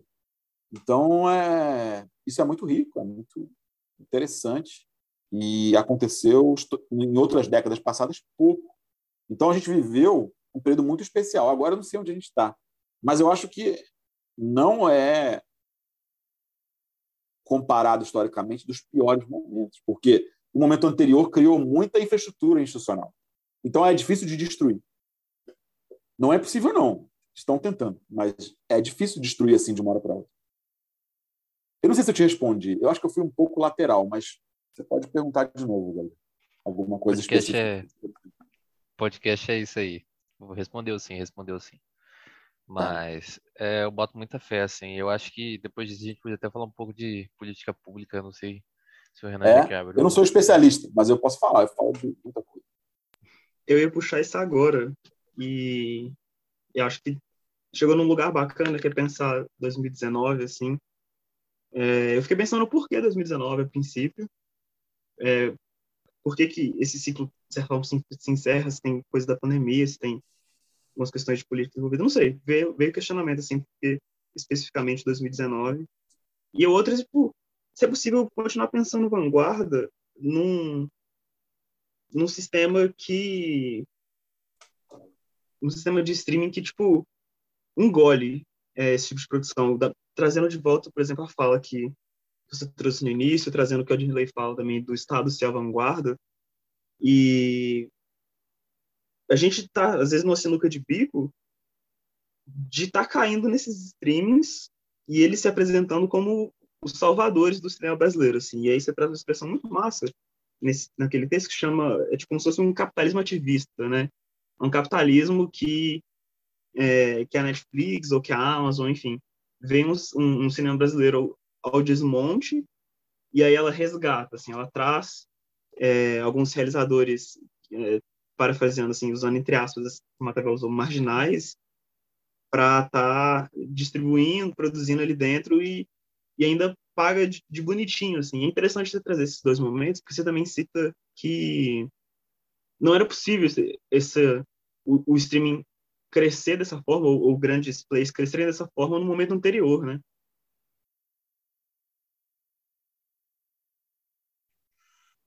Posso responder? Pode, pode. Não, 2019 é porque foram lançados vários filmes que eu acho que importantes. E só... Ficou um pouco, acho que, o fim de uma era. Inferninho, No Coração do Mundo, Temporada, Bacurau, Noite Amarela. É... Enfim, tem um, vários filmes aí. É por isso que eu acho que foi marcante como desagou uma última leva de filmes que eu acho, em geral, muito bons. Você falou do, do Vida Invisível e tal. Tem outros, aqui agora de cabeça não vou lembrar.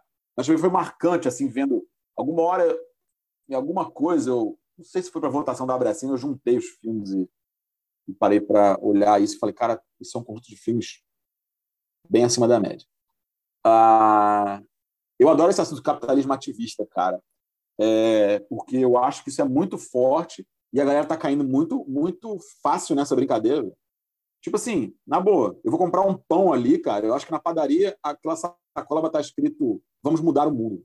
Tipo, é... e eu acho isso bizarro, sabe? Tipo, porque não, acho bizarro a padaria. A padaria está querendo vender pão. Eu acho bizarro a galera comprar e acreditar que isso muda alguma coisa.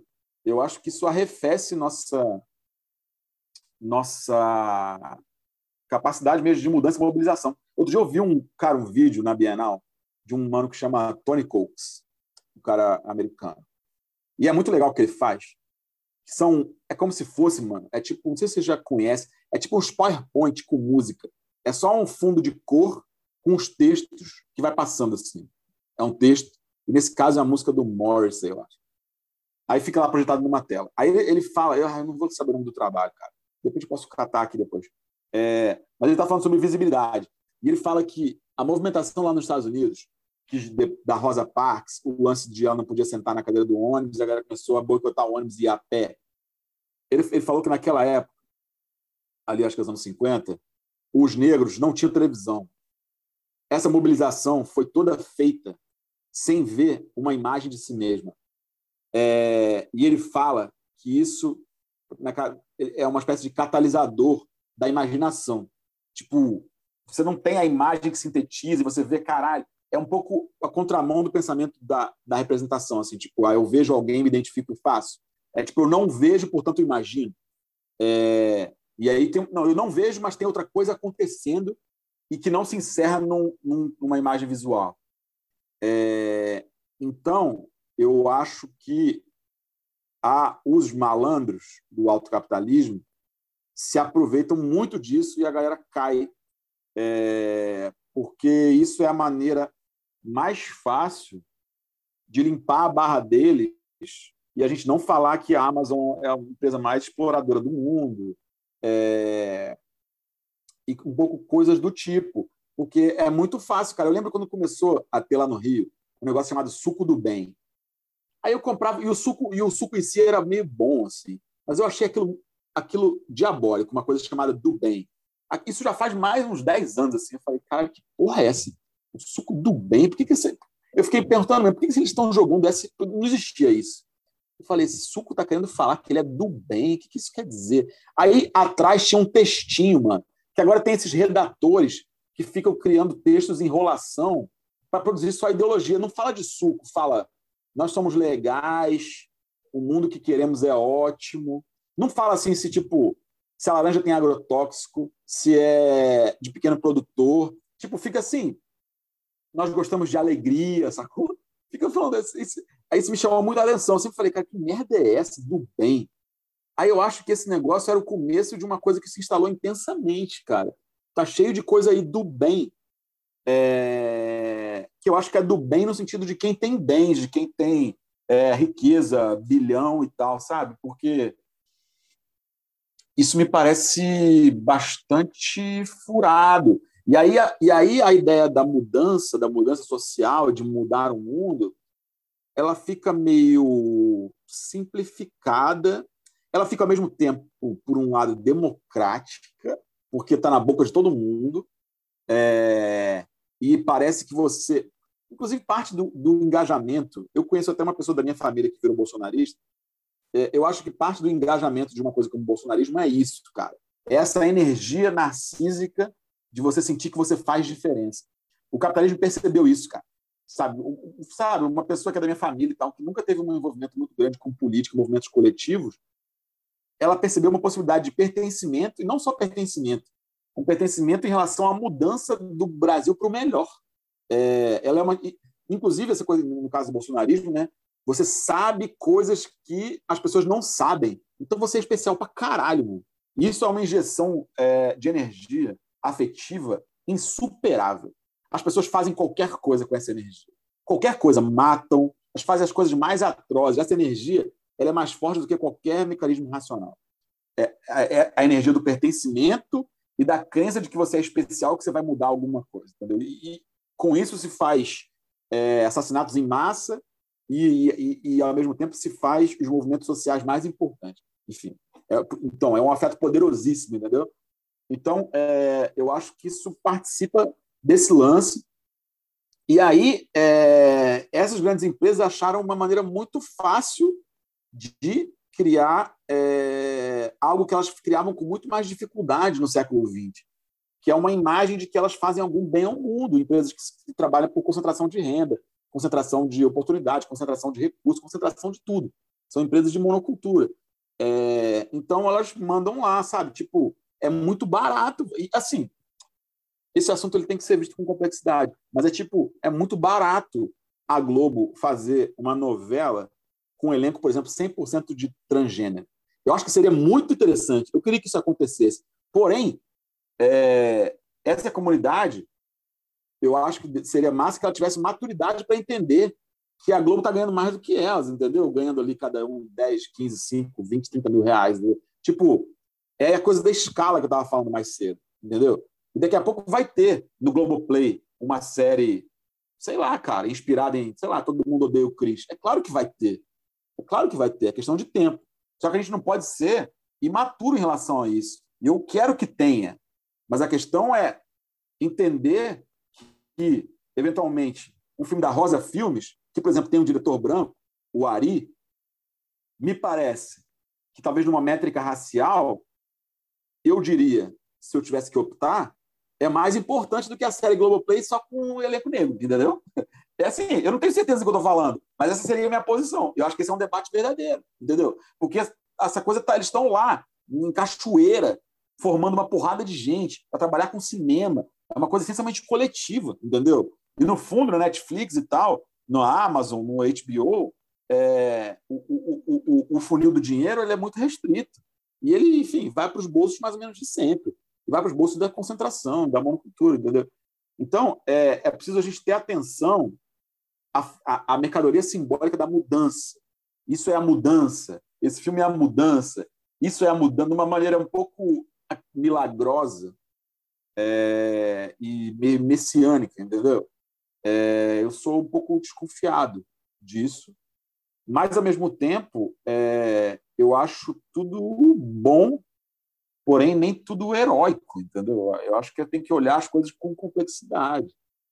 É, entender, sabe, tipo, que esse é o modo mais viável de conseguir grana, sabe? Tipo o Oscar, sabe, virando antirracista e tal. Tipo, galera, é, não sejamos crianças, entendeu? O Oscar sempre quer a mesma coisa que ele sempre quis.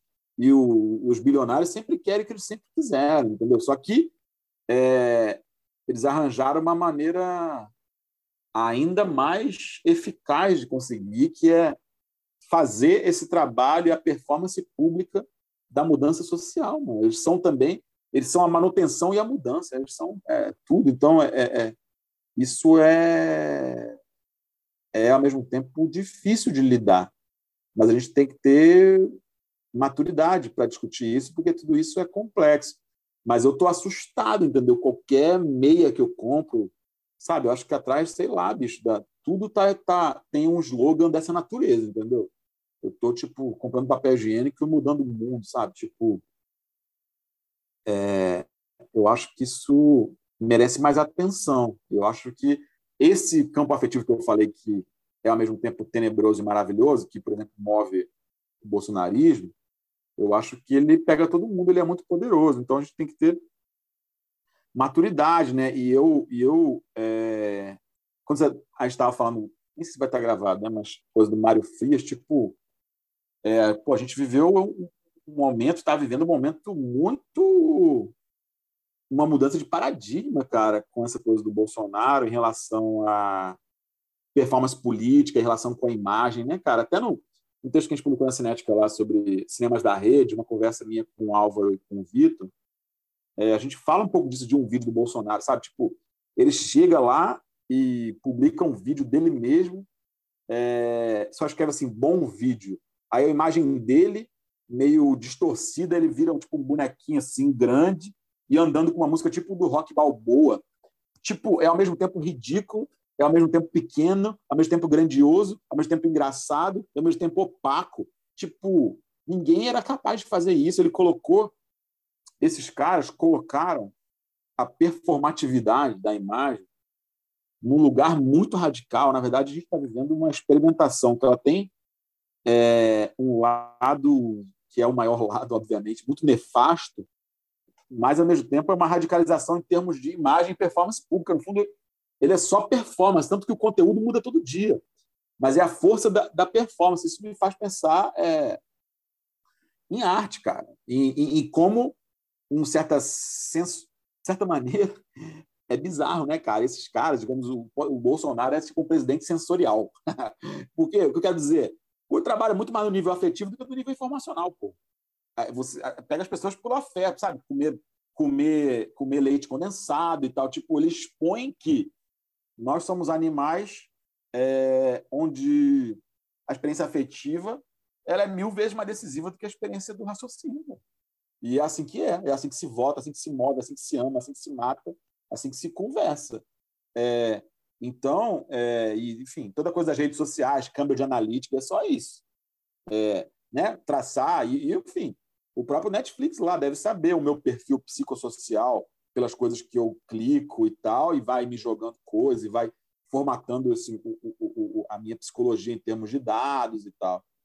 Então, é, isso exige de nós uma enorme maturidade em relação a tudo que a gente faz, porque o bolsonarismo ele não está ali, ele está aqui, nas nossas relações pessoais, na nossa maneira de lidar com o outro, no nosso individualismo exacerbado, na nossa. É, é, é, é enfim, jogos performáticos que a gente produz, nas, na, na, na, enfim, no, enfim, nas coisas todas. Não está ali. É, por isso que, às vezes, sei lá, as galera acham, também meus textos ou alguns textos da CNET são herméticos. Por quê? Porque, no fundo, o ser humano, o que, o que contagia as pessoas é o processo, não é exatamente o conteúdo, é, é um pouco a forma e a maneira de fazer as coisas. Então, tipo assim, é, tanto que é isso, que o bolsonarismo, para usar o exemplo brasileiro, ele não tem exatamente conteúdo. O conteúdo muda todo dia. Ele tem um modo, pô. Porque ele fala a favor da vacina, contra a vacina, bota máscara, tira máscara, mata comunista, não mata, sou do exército, não sou, gosto do Mourão, não é. Então é tipo, é performatividade, não tem conteúdo, pô.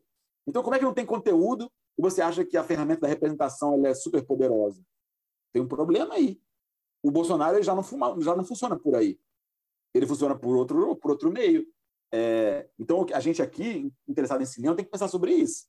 É claro que tem um dado de identificação do que ele produz, claro que tem, mas a ideia de conteúdo está em questão. E, ao mesmo tempo, ela se torna uma ideia cada vez mais do senso comum, por causa dos streams. Produção de conteúdo, vocês devem falar nosso conteúdo, fazer conteúdo e tal. A gente naturalizou a ideia de conteúdo, o que, o que ok. As palavras são as palavras. Mas a gente tem que pensar no que isso significa.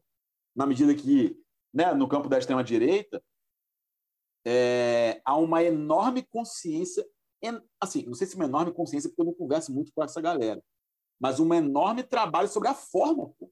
Você vê lá como é que é aquele Brasileirinhos, o próprio Brasil Paralelo, ou as coisas que viralizam, essa coisa da. Eu estava gostando muito disso com, com o Francis, cara. É... A plasticidade tosca, precária da iconografia da direita.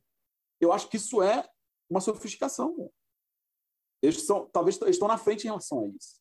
Isso é um fator de. Eu acho, não sei o que vocês acham, identificação afetiva. Isso funciona. Entendeu? E criou, inclusive. Porque impressão. A nossa, a nossa memegrafia brasileira ela bebe muito mais dessa plasticidade do que. Eu nem sei que seria uma plasticidade dos anos do século XXI de esquerda. Não sei. Eu sei que há um certo jogo plástico de montagem, fonte, de repertório visual, eu acho que ele vem da direita, do Fortune, dessas coisas, entendeu? E, assim, e eu acho que as coisas não são condenadas. Uma iconografia do Fortune, ela pode ser transformada em outra coisa, ela não está condenada de antemão. A cultura, ela faz as coisas virarem.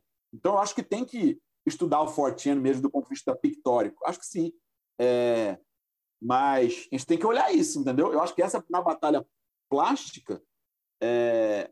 certamente o campo da direita está na frente. Nesse campo, digamos, da comunicação na internet e de uma relação entre política estética e tal.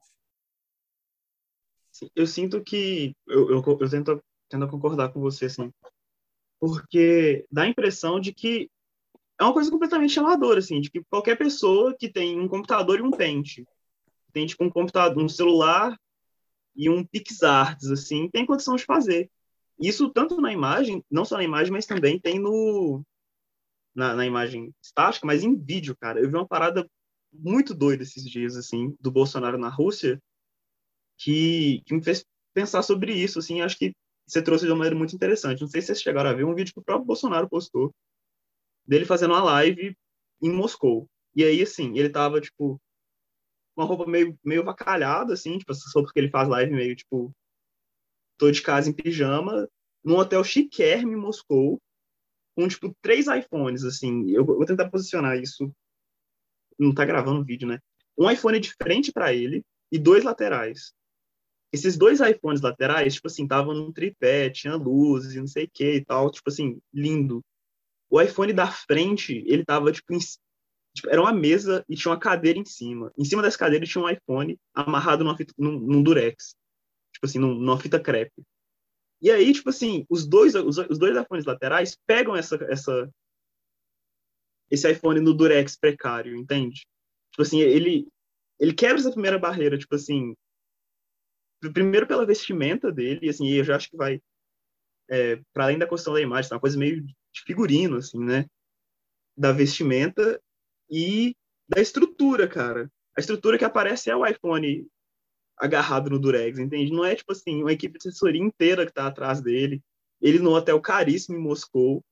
E é uma parada consciente, assim. Acho que é ingênuo até de dizer que, que é um acidente, que, tipo, eles fazem porque não sabem fazer ou porque a estética é tosca. Mas, tipo assim, acho que é um projeto de estética muito bem feito, inclusive, porque tem dado resultado, assim, deu resultado com o Trump, deu resultado aqui com, com o Bolsonaro, e a extrema-direita ao redor do mundo tem crescido exaustivamente, assim.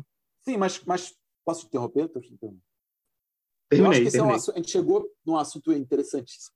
É, eu estou vendo, enfim, a coisa do tempo aqui. É, cara, eu acho que isso tinha que ser mais discutido, mano, porque isso também quebra a ideia de representação, porque é uma comunicação é, irreal, da, da irrealidade, sem acabamento, que mostra o seu inacabamento, entendeu? O Glauber está falando de inacabamento. O trabalho, o Para Todas as Moças da Castiel tem inacabamento. O Senhor da Dirley tem inacabamento. E os vídeos da extrema-direita também tem. Caralho! Então a gente tem que conversar sobre isso. Porque, é, e aí, só que na, na, na Netflix não tem. Aí, opa, temos um problema. Eu acho que até que vai ter, porque eles incorporam tudo mas é, tem um jogo aí, uma questão entre estética e técnica e, e, produção de engajamento que é preciso ser pensado. E a gente e a crença no, no, no cinema na imagem como espelho do mundo, ela encontra aí um obstáculo. É, não é por espelho do mundo, é porque o meme é tosco, porque que aquele Bolsonaro, é, Bolsonaro é, atrapalhou, impediu a guerra, a terceira guerra mundial, é justamente por uma mistura entre ser realista e não ser, eu acreditar e não acreditar, que aquilo é atrativo. Isso é o próprio cinema, cara. Porque o cinema, a galera lá, em 1897, não pulou, não pulou da cadeira porque achou que o trem ia sair da tela. É porque justamente o cinema é as duas coisas ao mesmo tempo. Ele é, eu sei que ele é irreal, mas parece real. É, então, é essa, é essa tensão entre as duas coisas é que é o, o, grande barato. E isso é a mesma coisa ainda hoje, entendeu? Tipo, esse, essa é um pouco a tensão é, entre uma coisa e outra. E eu acho que isso seria. Outro dia foi, enfim, estava conversando mesmo com o Francis sobre isso. A coisa da plasticidade da iconografia de esquerda e de direita no século XXI e a relação disso com a internet. E um jogo. É... Só que, por exemplo, se eu mandar um filme inacabar, sei lá, o filme do Lincoln Pérez vai entrar em pouquíssimos lugares. Eu já indiquei um filme do Lincoln. Indiquei, não. Uma amiga de Portugal, eu mandei, que trabalhava no festival, eu mandei o filme do Lincoln. E não rolou de passar lá, há cinco anos atrás, entendeu? Porque, é de, porque a técnica, uma ideia de técnica e de invisibilidade da técnica, de acabamento, como na retomada, ainda é uma coisa majoritária. E não tem, não vai, e a princípio, no movimento hoje, não vai passar é, é, o filme do, do, Lincoln lá na, sei lá, no, no Netflix, por conta de, um, de, uma relação com acabamento. É, e a ideia de acabamento, ela significa o que ela está dizendo também, acaba. Inacabamento significa também que as coisas continuam, que elas têm conectividade, tem, é necessário continuidade. O, o acabamento coloca a necessidade inerente da continuidade, de outra pessoa vir, falar, fazer, acontecer, entendeu? E a gente está vivendo esse problema estético-político hoje. A gente vive uma intensa. A gente tem muito ao nosso redor, isso muito. E eu acho que o nosso campo tem pouco interesse nisso. Falar, ah, que bando de idiotice, não sei. Cara, mano, não é idiotice, não.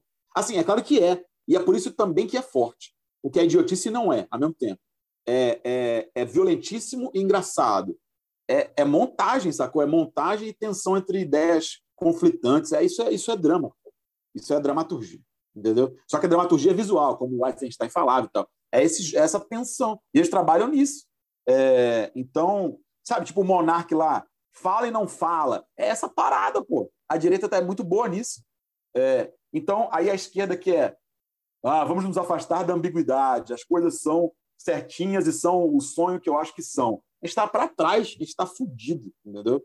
Se a gente não tiver treino de leitura e lida com a ambiguidade, com a ambivalência, com a indecidibilidade das coisas, com a multiplicidade dos sentidos, com a performatividade da imagem, a gente não vai ter ferramentas para sobreviver ao século XXI. Não vai adiantar. É...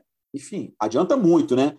Mas não adianta só, se o caso tomara que o Lula seja eleito, entendeu? A gente vai ter que ter muita malandragem para construir um campo forte com os tipos de valores que eu acho que a gente é, comunga aqui, de coletividade, bem-estar coletivo e tal, é, e pensar esse campo mesmo e lidar com isso. A gente, eu acho que o nosso campo não está lidando. As pessoas que, meus colegas e tal, são raros que se interessam, entendeu? O que é isso? Porque, mas aí você tem que treinar, tem que ver o Rony de Oliveira, tem que ver o Negão da BL, tem que ver as coisas, entendeu? Tem que ser profissional no, no, em tudo, no saquinho de lixo, nas coisas, sabe? Tem que isso faz parte do, da, da, das coisas e faz parte da crítica de cinema e faz parte do pensamento das políticas públicas. Talvez eu, eu, seja importante haver política pública de meme, enfim, eu não sei, mas isso precisa ser uma conversa, entendeu?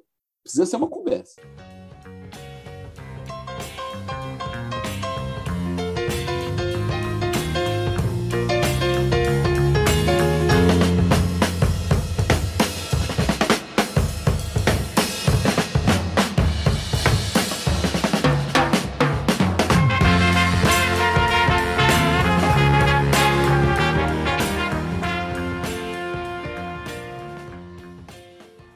Eu tenho essa, essa pira, assim, com, com essa. Eu nem vejo mais revolução cultural, né? Eu vejo revoluções culturais, porque todo dia tem uma coisa muito enorme, mas que ao mesmo tempo ela é sobreposta muito rapidamente por uma coisa muito grande, assim, quando assunto é cultura, tecnologia e tal. E essa, essa mecanização da produção do cinema é uma parada que, que eu pessoalmente, eu não sei mais o que achar, assim, depois de ouvir, ouvir você, ler os textos, principalmente o texto que você coloca aquele vídeo do menino que. Eu não lembro qual que é o nome, que é o que, que, que foi Zé, é um negócio assim. Quem que pega Zé? Nossa É. Senhora, Esse eu vídeo gosto é demais espetacular. daquilo. Esse vídeo é espetacular, assim. Tipo assim, eu fico me questionando se o papel das paradas, sabe? Tipo, e o, o que, que um festival tem a ver com esse vídeo, sabe? Tipo assim, o que que esse vídeo tem a ver com produção de criatividade no Brasil? assim? O que que esse vídeo tem a ver e como é que esse vídeo pode, pode invadir certos espaços, assim? Porque é igual você falou, assim, tá tudo mecanizado, assim, a gente tem que passar por um crivo, por um filtro, né, das grandes agências, é, cheio do- dos engravatados lá de... Ou, dos engravatados não, desculpa, porque agora mudou, agora é a galera de jeans rasgado e tal, é, lá de São Paulo, Exato. pra, pra, pra, tipo, validar as paradas, sabe? Tipo assim, eu fico assim, o que, por que, que, ao mesmo tempo, essa parada ela precisa alcançar as pessoas e para alcançar essas pessoas, as pessoas ela precisa ser validada. Mas ao mesmo tempo, será que ela não tá alcançando o que ela precisa alcançar? Sabe? Tipo, a gente tem certos vídeos que tem um público tão gigantesco, mas que a gente muitas vezes não ouve falar, sabe? Tipo assim, uma galera que tem 100 mil seguidores no Instagram, é, milhares no Kawaii também, no TikTok, na, onde, quer que seja, assim, grava do jeito que dá. Será que essa- esse pessoal precisa ser validado por nós, assim? Porque, igual eu e o Renan, a gente estava falando, sempre se fala assim, a gente está rodeado por crítica. E o crivo que a gente, do, do que vai ser lembrado, é o que é pelo que está escrito e pelo que foi estudado, assim, porque as pessoas acham assim, ah, não, eu não leio crítica, não gosto de ler crítica, não gosto disso, não gosto de ler pesquisa. Mas, cara, assim, você só tá vendo o que foi pesquisado e o que foi escrito, porque 80% do que foi feito foi perdido no tempo. Naturalmente, assim, não, não precisou nem de ser feito esforço. Então, como é que a gente pode fortalecer esse espaço da crítica, sabe? Tipo assim, para ela ser atuante, né? Não ser ativista, porque eu acho que ativista também tá, tem uma conotação ruim hoje em dia. Para ela ser atuante, para ela não não validar, mas só acrescentar, sabe? Nessa nessa voz dessa dessa nova desse novo tipo de produção, assim, produção de, de comunidade, sei lá, produção, às vezes um vídeo para um evento de uma comunidade no interior do Brasil é maravilhoso, assim, é fantástico e não chega em certos lugares, sabe? Assim, muitas vezes por causa dessa falta dessa validação, muita falta de interesse também. Então, enfim, como é que será que a crítica pode é, levantar essa galera, sabe? Essa, essa, esse tipo de produção que muitas vezes não é visto como cinema. Essa eu Tem várias- matei. Essa Tem várias questões aí. Não, tem várias questões aí. Quando você fala, tipo, a crítica, tem que perguntar também o que, que é isso. Tipo, a crítica. É... Né, hoje, para mim, é difícil dizer. Né, a diferença entre a Folha é, de São Paulo, a Cinética, o Omelete, o Arthur Tuoto, é, várias influências, que, gente que faz vídeo, que dá bastante audiência sobre o último Quarteto Fantástico. É, todo mundo participa de, dessa palavra, de alguma maneira. É, e gente que fica falando o significado por trás do último filme do Shyamalan, que eu amo, inclusive, o Tempo, acho um puta filme escrevi. É... Então, primeiro tem essa pergunta. Eu acho que crítica é, esse, é um trabalho de desdobramento e tentar esticar os filmes, é o que eu falei também antes, que corrobora com o que você falou, Gabriel, que é preservação. É uma ação de preservação. Você escolhe alguma coisa para esticar. É tipo, é, a bola de fogo está vindo aí, descendo, queimando tudo, e você está lá saindo da casa e fala: o que, que eu vou pegar? eu vou pegar um negão da BL ou vou pegar. É difícil muitas vezes, né? É, um curta é, esquecido da, da Ana Carolina ou da Helena Solberg. É difícil. Eu, ainda mais iniciativas independentes, você não tem, às vezes, é, muitas, muitas opções.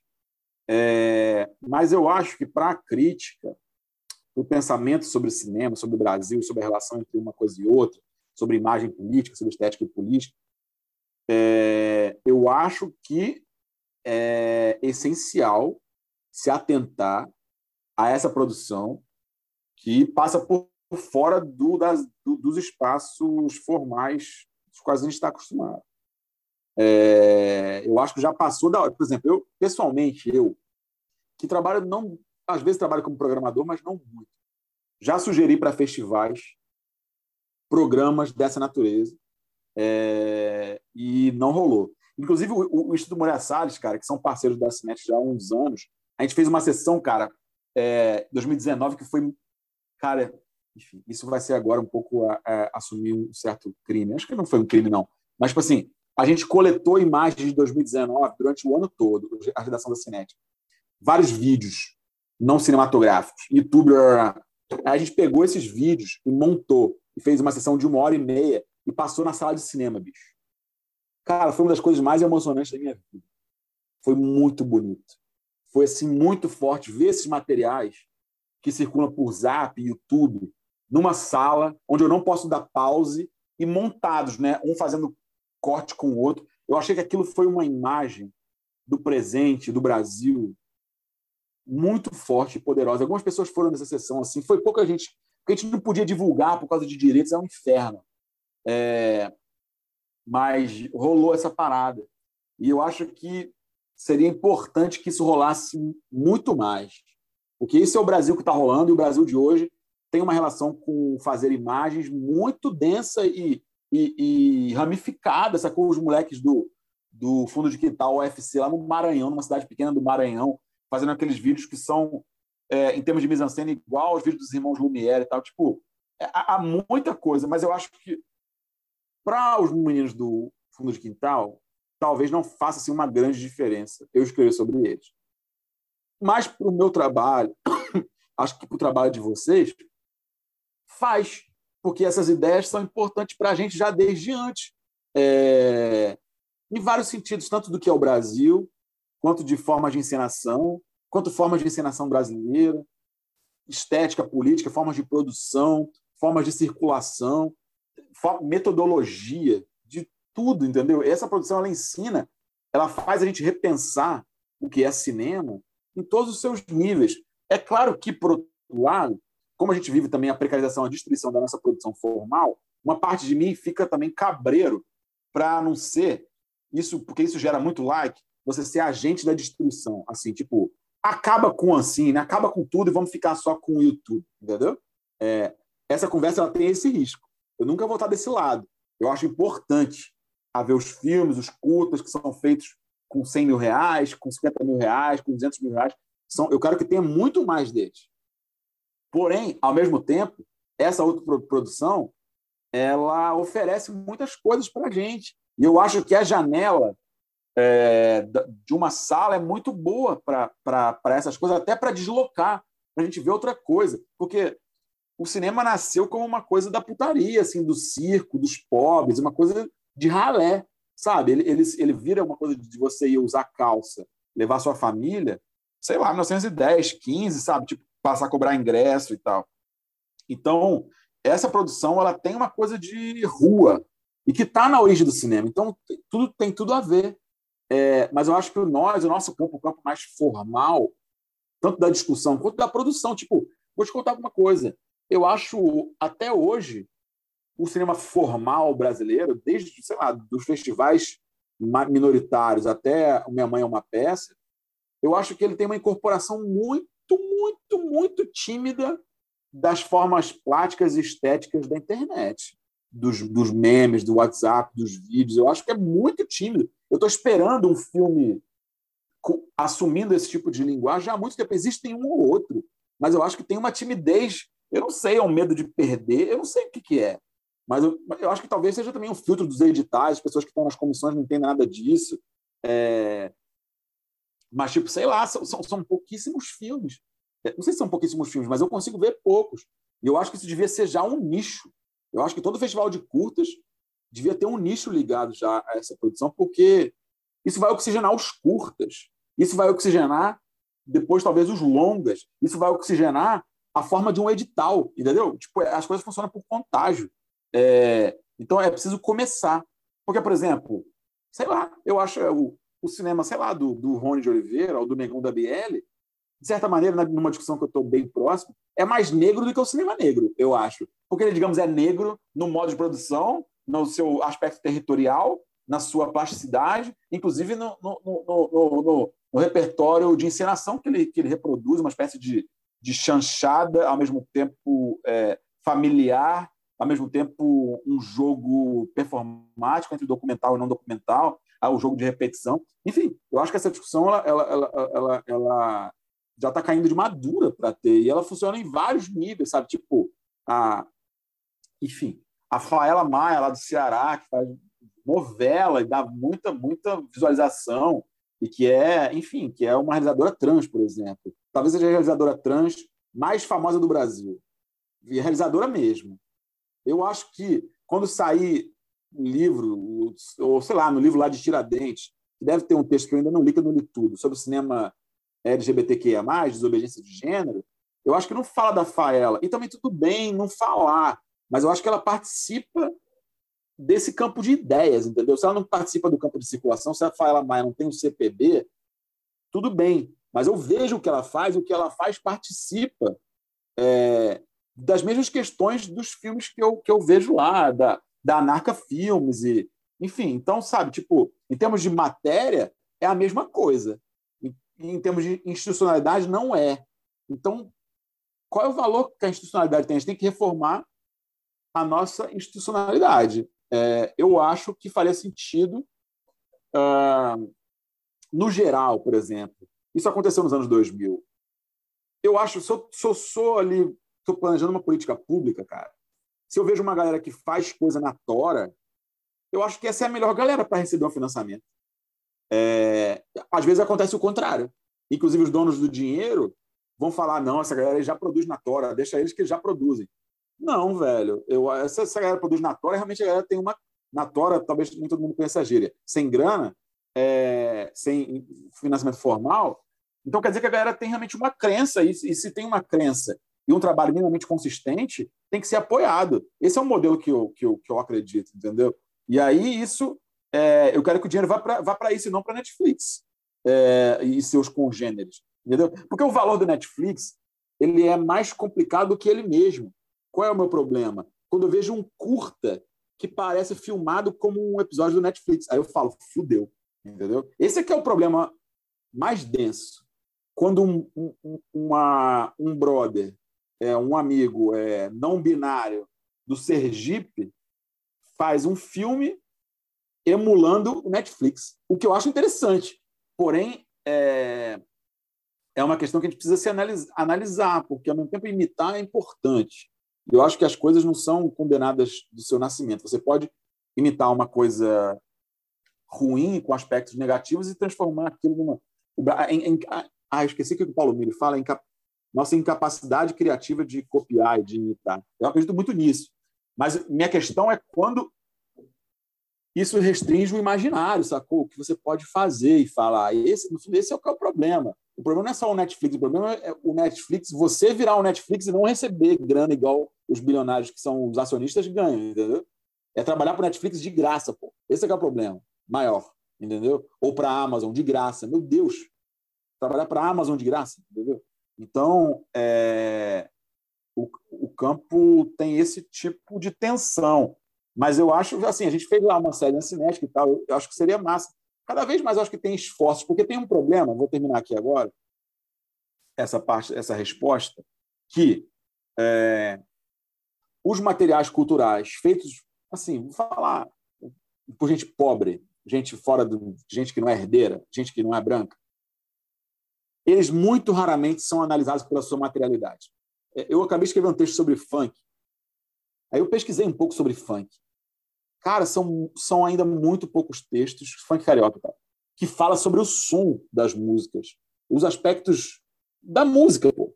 Todos falam sobre a representação da violência, a representação da mulher, a representação do território. É como se aqueles negócios que fazem milhões de pessoas dançar não fosse nada. As pessoas dançam por causa do som. É... e eu sou louco por aqui por causa do som. Eu, eu tenho que ouvir. Eu demorei, eu tive que ouvir, sei lá, 20 vezes o Me Solta do Nego do, do, Nego da Belli, não, do, do Nego do Borel, para eu entender por que, que eu gosto daquilo. Eu sou assim, eu não sei como é vocês. Eu descubro porque eu gosto das coisas muito depois de gostar. Eu, eu gosto e eu falo, caralho, eu amo esse negócio. Aí eu ouço, ouço, ouço, ouço, ouço, ouço. Tanto que eu sou ruim, por exemplo, de letra de música, cara. Eu só vou reparar na letra três mil anos depois. Aí eu vejo a letra e falo, cara, isso aqui parece as coisas que eu gosto mesmo. Mas, tipo assim, eu antes eu gosto. E assim, eu acho que todo mundo é, tipo. Isso, e essa ciência do gostar é o nosso objeto, assim, é o objeto que eu gosto, entendeu? Eu falo, por que, que começar a- o passinho do faraó do Bin Laden ficar um minuto a música tocando sem batida é uma coisa que engaja. Porque, teoricamente, não. No TikTok, se eu tiver uma música que fica um minuto sem batida, isso é contra as regras. Então, é. é, é- é- eu caí? Não, eu tô aqui. É, é um. Entendeu? Então, essas quebras de regras, para mim, são sempre momentos é, importantes e interessantes. E aí eu acho que estudar, o nosso campo, estudar essa produção que passa além das salas, eu acho que pode nos ensinar e nos engrandecer, porque existe uma continuidade. Sabe? Aquele o vídeo que eu amo. Eu já comecei a escrever um texto há muito tempo atrás, não continuei. De um vídeo que chama Todas as Transfiníssimas Fumando Maconha. Aquilo é, aquilo é muito interessante. E aquilo parece com muita coisa, com os vídeos do, do Warhol. Enfim, tem toda uma coisa ali que é historicizável também. E só que é numa esquina de noite em Fortaleza. É, eu acho que nós temos muito a aprender com isso e com o que a gente ainda não conhece, enfim. É preciso ter um apetite permanente pelo que a gente não conhece, né? Acho que isso é uma posição ética importante. Eu acho que nosso campo vai, vai crescer com isso, assim. Eu acho que está demorando muito. Esse tem uma parada assim do cinema do Lincoln Pérez, cara. Não só. Ah, tipo, tá incorporando isso. Tipo assim, acho que o Butirão, o filme é. É. é de certa forma, um sintoma dessa incorporação de narrativa. Assim, o Lincoln ele veio aqui e falou abertamente que o Butirão é um filme inspirado em reality de, de YouTube, assim. E com a criança, né? Tipo, que tá.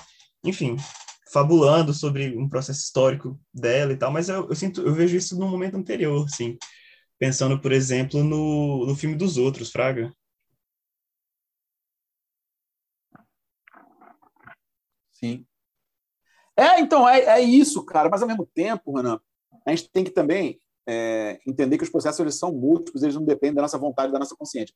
Por um lado, o que o Lincoln está fazendo tem a ver com Carta da Sibéria, o filme do Chris Marquez de 1957, que tem um áudio zoeiro, que fica uma hora fala uma coisa, uma hora fala outra e uma hora fala o contrário. Entendeu? Ele está fazendo zoeira em 1957 com a linguagem do documentário. Então tem uma, tem uma ligação com isso. É, mas, enfim, é, é, eu quero dizer, o que eu estou querendo dizer? O React, em alguma maneira, já estava na história do cinema. Não quer dizer que o Lincoln está inventando, é claro que está inventando, mas essas relações estão todas ainda por fazer, entendeu?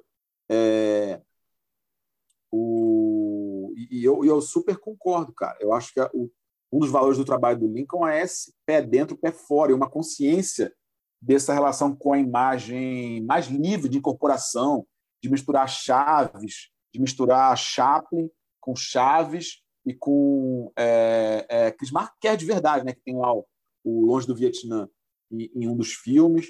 Enfim, o filme dos outros, para mim, é um dos maiores filmes do nosso tempo. É um filme que eu gosto de passar em aula, é, que eu acho um puta filme. É, mas, enfim, tem, tem esse, esse aspecto mesmo de relação. No fundo, eu acho que, continuando a questão anterior, eu acho que só vai crescer em termos de relação, entendeu? Entre uma coisa e outra. E, elas, e, e os paralelos são evidentes, entendeu? Esse é, é o problema os paralelos são evidentes. A única diferença é ela é de circulação institucional. Entendeu? E eu acho que, inclusive, cara, tem um tabu aqui. Eu acho que devia falar. É complicado isso. Dos filmes da direita. Analisar. Eu gostaria de fazer isso. Isso foi uma treta que a a gente teve ano passado. É. Eu acho Nossa, que mas, isso é ótimo. mas eu discutiria, mas a gente pode discutir isso. Eu publicaria. Eu, eu, eu, eu- mas assim, mas eu não, tenho, eu não tenho certeza. Eu acho que é arriscado, mas. Mano, eu acho que a gente tem que estudar essa porra. Basicamente é isso. É, Ign- eu só- Ignorar vai dar merda. Ignorar vai dar merda. Ignorar vai dar merda. Eu acho que vai. É, é. É, eu tava falando com o Renan, eu falei assim, eu, eu, eu tava pensando até um pouco mais idiota, assim, eu, eu tava falando sobre analisar friamente, assim, analisar bem, assim. Você queria trazer um diretor do Brasil Paralelo, Matavel. Não, não, não, não, não, não, não, não era eles, eles não, era o Josias. Assim, e, Eu tenho interesse, cara. e era uma parada assim que, porque, o que que acontece? Que, agora eu vou me explicar, vou me explicar. Existe uma, uma nova onda há, há pouco tempo, né? Começou essa nova onda de cineastas, nem precisa ser de direita de fato, assim, mas é uma galera que se reúne para fazer um cinema e se justificar que aquele cinema não é político, né? É, o, por exemplo, Danilo Gentili, esses caras assim, e muitos outros também, que pegam um filme e falam assim, ah, mas não, mas eu, esse filme não é político, esse filme não tem esse filme não tem aquilo. É uma galera que rejeita, justamente pelo próprio privilégio, o status de política que o filme dele vai carregar. Então, assim, isso tem isso começa lá no lá nas passeatas dos 20 centavos para mim assim, assim. É, é, um cinema brasileiro que ele começa a rejeitar pelo puro, puro e simplesmente porque tem uma galera com muito mais privilégio começando a fazer parte deles e isso chega num ponto crítico com, com Josias com com o Brasil Paralelo basicamente fazendo um institucional né sem abertura nenhuma para confabulação subjetividade que o documentário tem e eles fazem um institucional muitas vezes racista, que eu mandei para os meninos uma vez, que eram falas escrotas. Do, é um documentário deles sobre música. Eles soltaram um trecho de um pianista lá falando sobre o que ele acha da música clássica, tá? enfim, umas coisas super escrotas. Aquela coisa, ah, funk não é música, essas coisas assim. É, e eles e ele chega. Mas tem gente de esquerda que acha isso. É, e, e, ele fala como que era absurdo dois caras é, trabalhadores do supermercado discutindo é, num papo casual que os como solucionar os problemas do Brasil, assim, e ele fala assim que se ele soubesse como solucionar, não estaria ali. E tipo assim, tem cada coisa que tá nesses lugares que me assusta que isso tá naqueles lugares, entendeu? E eram são caras que passaram a dois passos de lançar um filme no cinema. Entendeu? Eles chegaram a esse ponto. Chegaram a, Lançaram aqui em BH, que em BH teve exibição.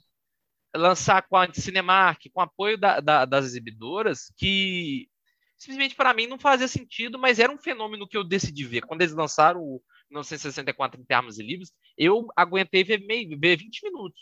E é cômico, para mim é cômico, mas por que que tá tendo 5 milhões de acessos? Entendeu? E não tem um não tem um equivalente de, de, de, de um veículo de documentário para mim, né? Na, eu não sei se tem, se vocês puderem me falar.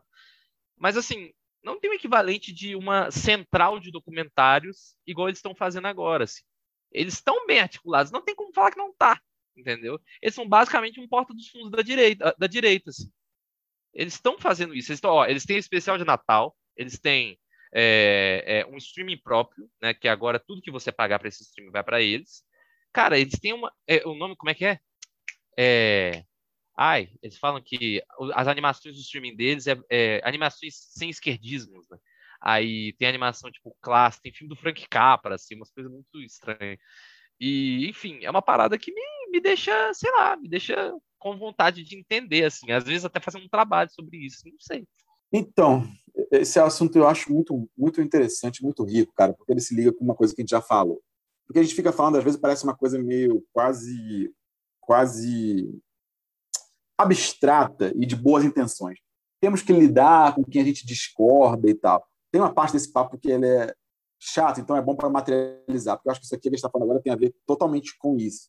É, é buscar mesmo intimidade e conhecimento com coisas que a gente discorda radicalmente, entender como funciona, porque essas coisas geram é, muita, muita adesão. E, e, e, eu acho que estão, de fato, na frente é, em certas discussões mesmo tanto de formas de produção, quanto formas estéticas, quanto formas.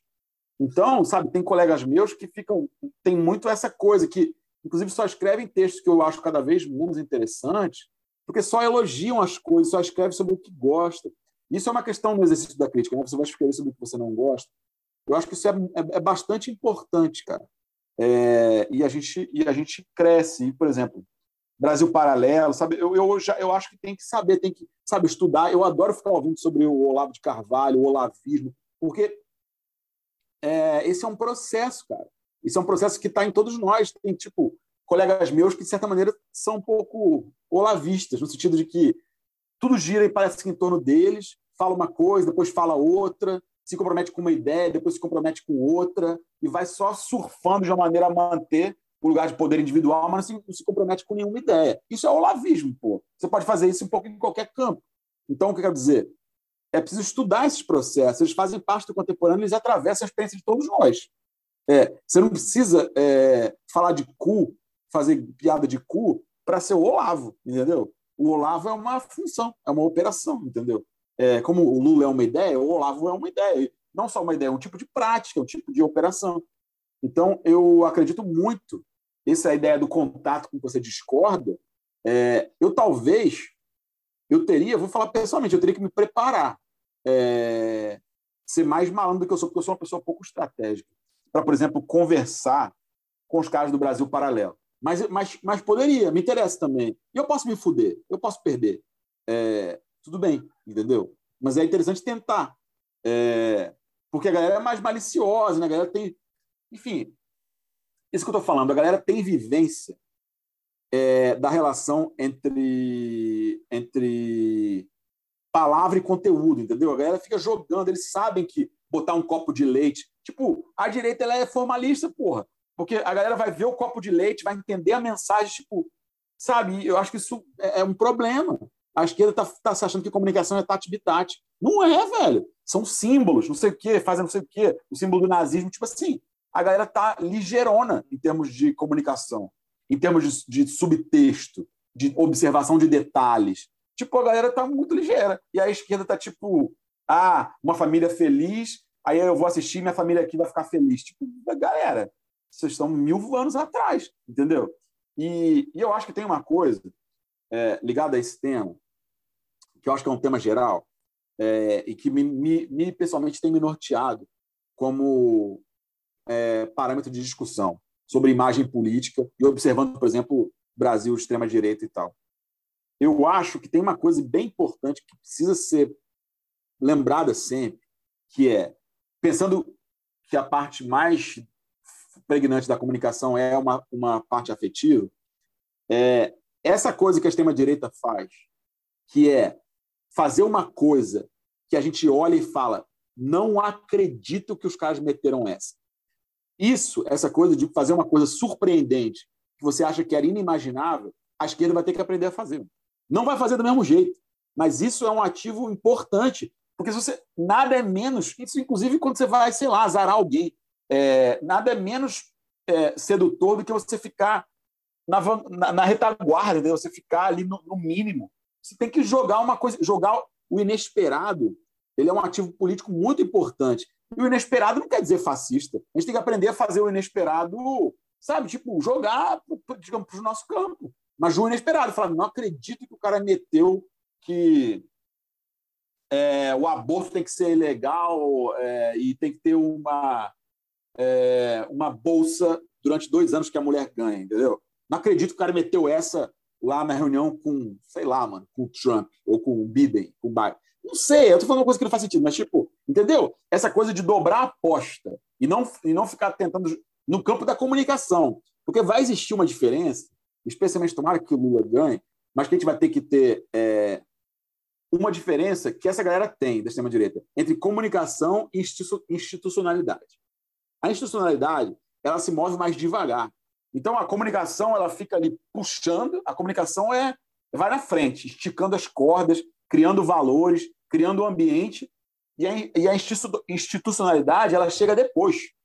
Então, por exemplo, eu acho que vai ter, estou torcendo muito, vou fazer muita campanha para o Lula ganhar, mas ao mesmo tempo, é, eu acho que, por exemplo, os movimentos sociais têm que ficar afirmando seus valores. O MST afirmando seus valores, o MTST afirmando seus valores, tipo, o campo político dos debates, ele tem que ter valores mais fortes, mas eventualmente, tipo, a presidência do Lula não vai conseguir cumprir com todos esses valores, porque o Brasil é o Brasil. Vai ter que tem milhões de militares no governo, tipo assim, o bagulho é tenso. Então, tipo assim, a institucionalidade se move em 0,1 e a comunicação tem que se mover em 200, entendeu? E isso tem alguma relação entre uma coisa e outra. Então, é, a comunicação precisa esticar a corda, entendeu? E, e, e, meter uma doideira. Só que uma doideira comunista, porra. E aí fala, e aí, o que, que você acha? Entendeu? Eu, cara, não acredito que o maluco meteu uma comunistada dessa. Uma coisa tão de esquerda, tão radical. Entendeu? E a galera ficar. De... Porque isso tem um valor performático. Essa que é a questão. Tem valor. Não acredito que o cara meteu, é, é, sei lá, um Gramsci aqui, que é o que, o, que, o, que, é o, que, o, que o Olavo estudava. O Olavo estudou a esquerda toda, estudou o Gramsci, pô. Ele, essa parada que ele faz é baseada em estudar a esquerda. A gente não vai estudar a direita? Tipo, não faz sentido nenhum, entendeu? É, é, é necessário. E a galera não está estudando nem a nossa discordância de quem não gosta de Galber Rocha não vai conversar comigo. Porra, então a gente está é, um bebê nessa discussão, entendeu? Tipo, a gente está numa escala muito pequena, porque a gente tem que a gente tem que discutir, não é se o cinema novo é racista, não, é, cinema novo é racista, é legal discutir. É, mas discutir o Brasil paralelo, pô. O Brasileirinhos, o vídeo do Bolsonaro, entendeu? E, o, e a estratégia retórica do olavismo. Tipo, isso faz parte do mundo, isso, é um, isso move muita coisa, pô. E, e é preciso que tudo que a gente faça seja atento e consciente desses mecanismos. Senão a gente vai estar, em termos de cidadania, despreparado. A gente está, em termos de cidadania, despreparado. Pô. Eu acho que está muito despreparado. Esse é que é o problema. E, e, o preparo se dá como? Lidando, conversando. Vocês me mandam uma parada, a gente conversa. Eu ouço o podcast de vocês com Josias, vou achar ruim, vou achar ruim, vou achar bom. Essa parte foi boa, essa parte foi ruim. Mas aí começa alguma coisa, entendeu? Pode dar errado, cara. Mas, tipo, não tem problema, não. Dá errado. O pior é não tentar, ficar com medo de tentar. Tudo que a gente não faz cria uma sombra muito grande. Quando a gente faz, a gente. As coisas se. É por isso que. É, é, sabe, a extrema-direita evita certos assuntos e tal, porque você não. E, e, precisa demonizar a esquerda e não discutir a esquerda, entendeu? Então, isso é uma estratégia fascista, pô. Demonizar sem discutir, entendeu? Então, a gente tem que discutir. Mas essa coisa que eu queria sublinhar muito, sabe? Eu acho que isso inclui os filmes, sacou? Eu acho que é preciso fazer, sabe, curtas ou longas que eu falo. Não acredito que o cara meteu, que a, que a cineasta meteu essa, nesse nível, entendeu? E existe isso. Como o filme dos outros, sacou? Eu passo o filme dos outros e a galera fala, mano, desculpa, eu tô aqui sem graça porque minha câmera pode ter sido roubada. Entendeu? Tipo, assim, eu não tô falando, eu não sou um herói, nem o Lincoln é um herói. Mas eu tô esticando alguma corda, entendeu? quando eu passo para alunos ricos o filme dos outros, entendeu? Então tem que eticamente é básico esticar alguma corda, tem que esticar, entendeu? Se for só para dentro, a gente vai se ferrar, mano. Já está se ferrando, entendeu? E não vai adiantar só o movimento ser institucional. É sempre uma relação que eu estou falando, institucionalidade e discurso, pô. Vai ser preciso criar é, máquinas ideológicas de, de de produção de ideia, de prática de produção de ideia e que, que, que necessita isso. Tipo, eu ouço pra caralho o Piero Lerner lá, que estuda os militares, o João César Castro Rocha, que estuda o olavismo. Tipo, é para mim a coisa das coisas mais importantes que eu, que eu gosto de ouvir e tal, e saber, sabe, como. Sei lá, mano, como se forma uma milícia. É, tipo, é, isso, isso é básico, entendeu? Entender o processo pelo qual o tipo de inteligência do Bolsonaro, sacou? Se eu acho que ele é um completo idiota, idiota sou eu. Pô. É muito eficiente o que ele faz. É claro que ele é um idiota, mas parte da idiotia dele performada é a força. Então, tipo, é... o bagulho é, é denso. Muito massa, velho. Muito massa. E, enfim, trazendo essa discussão, acho que dá um episódio inteiro disso. Se a gente for ficar falando, a gente vira a é? noite aqui. Podia falar mais em outros episódios sobre isso, cara, porque essa é a questão mais importante que a gente falou. Eu acho. Eu tô, eu tô rindo muito porque a nossa discussão sobre isso foi muito tensa. E eu, eu tô vendo o Renan reagindo. Discorda de mim, Renan, por favor, mano. Que puto, mas tava, eu tava voltando, tava no metrô, velho, fazendo sei lá o quê, voltando de casa, nem sei onde eu tava. Mas tu vê, oh, se a gente chamar um cara, eu falei, ah, pode chamar, pô, tá aberto, chama todo mundo. Vamos quebrar o pau aqui que viraliza. Ele é tipo assim, Josias Teófilo. Eu falei, que é isso, velho? Pelo amor de Deus, Otávio. Não, eu também não, tenho, eu não tenho certeza, velho. Não tenho certeza. Pode dar maior merda e pode ser horrível para vocês. Mas pode dar certo, entendeu? E eu acho que isso já é o bastante. É isso. É... eu, não vou fazer o convite para ele aqui, porque vai que ele ouve. É. E vem mesmo. Mas se vier, tá tudo bem também. E essa ah, galera mas... faz esse negócio, né? Eu não sei como é que chama isso, igual o Lobão faz. Se eu escrever o nome dele no Twitter, ele vai me responder. Essa galera faz esse negócio de ficar procurando o próprio nome, né? Uhum. Não, e, tem, e tem aquela, né? O, a, os nossos realizadores da, dos nossos episódios foi o Gustavo Pizzi, o João Pedro Faro, o Adilei Queiroz, aí depois vai ser o Josias Teófilo. Comédia, hein? Ia ser massa, ia ser muito massa. Chama o Frota para falar da carreira dele no cinema. Nossa, isso é muito legal. Ia ser muito Esse ia ser massa demais. Esse ia ser realmente muito massa. Sabe, eu acho que tem que fazer, entendeu? É uma doideira dessa, tipo, pra ver. Aí vê. E pode se arrepender, mas, tipo, ver, sacou? Tipo, o Frota fez cinema, porra. Participou da cultura brasileira de várias coisas, fez o filme do Neville, entendeu? É isso. Tem aquela, a, a, aquela menina loira, esqueci o nome dela, Hoff, Hoffman, não, é Joyce Hasselman. Pô, ela produz Putz. altas paradas, velho. Não sei se você já viu. Mano! Caralho, tem os filmes dela, aquele filme que ela é sequestrada e o cara dá um tapa na bunda dela. Você já viu? Eu tava pensando nessa Que é uma cena. espécie de porn soft, assim, emulando uma coisa da Lava Jato. Cara, aquilo precisa ser analisado. Sério mesmo, pô. Ali tem uma coisa muito foda, é uma encenação meio documental, meio encenada, cara, e ela fazendo com uma calça justa, ela essa, essa coisa da MILF que ela tem, ela, ela- ela é muito consciente. Ela é muito consciente da imagem que ela produz. Muito. O Muito. Renan tinha entendeu? um crushzão nela, né, mano? Não, conheço várias pessoas que têm. Mas independente disso, é, tem uma coisa ali, o trabalho dela, o trabalho dela tem isso, porra. Ela sabe disso. Isso é um ativo, entendeu? Um ativo, é um ativo performático. Enfim. Eu acho Joyce Hasselman, a Joyce Hasselman é um case. Ela é, velho, ela é. Jo- Joyce Hasselman em Sundance, você imagina isso engraçado. Mas... Mas é isso, né, galera? Terminamos aí. Você falou que não é bom de vender seu peixe, mas esse é o espaço que a gente deixa pra galera vender o próprio peixe. Eu cara. vendi? Não, Putz, eu você sou falou que você não gosta de vender, que você, sua geração é mais tímida e tal, mas assim. É, velho, algum tem uma relação tá dando, algum com texto que a galera leia. Esse é o espaço agora, cara. Caralho, não me preparei para isso. Pode ser o texto do. do universo, pô. Tá no livro É, esse, esse eu achei legal, cara. Eu escrevi correndo é, o texto, mas eu gosto dele, que sai no livro Tiradentes, é, Cinema Brasileiro em Resposta ao País, editado pelo Kleber Eduardo, é, produzido pela Universo Produção. Eu escrevi um texto ah, que eu, que eu gostei de falar, assim, sobre coisas que estão mudando, sabe? E acho que é um texto que eu me arrisquei, assim, são coisas que eu não tenho assim, de certeza absoluta, mas eu acho que eles podem suscitar conversa, eu adoraria conversar sobre ele. Meu sonho era que alguém que discordasse dele falasse comigo, mas eu, sou desconfiado que isso não vai acontecer. É, mas está no livro. Para mim ainda é raro assim publicar em livro, cara. Dá até um certo cagaço assim, ainda hoje, eu velho, 40 anos, mas eu é massa tá lá impresso.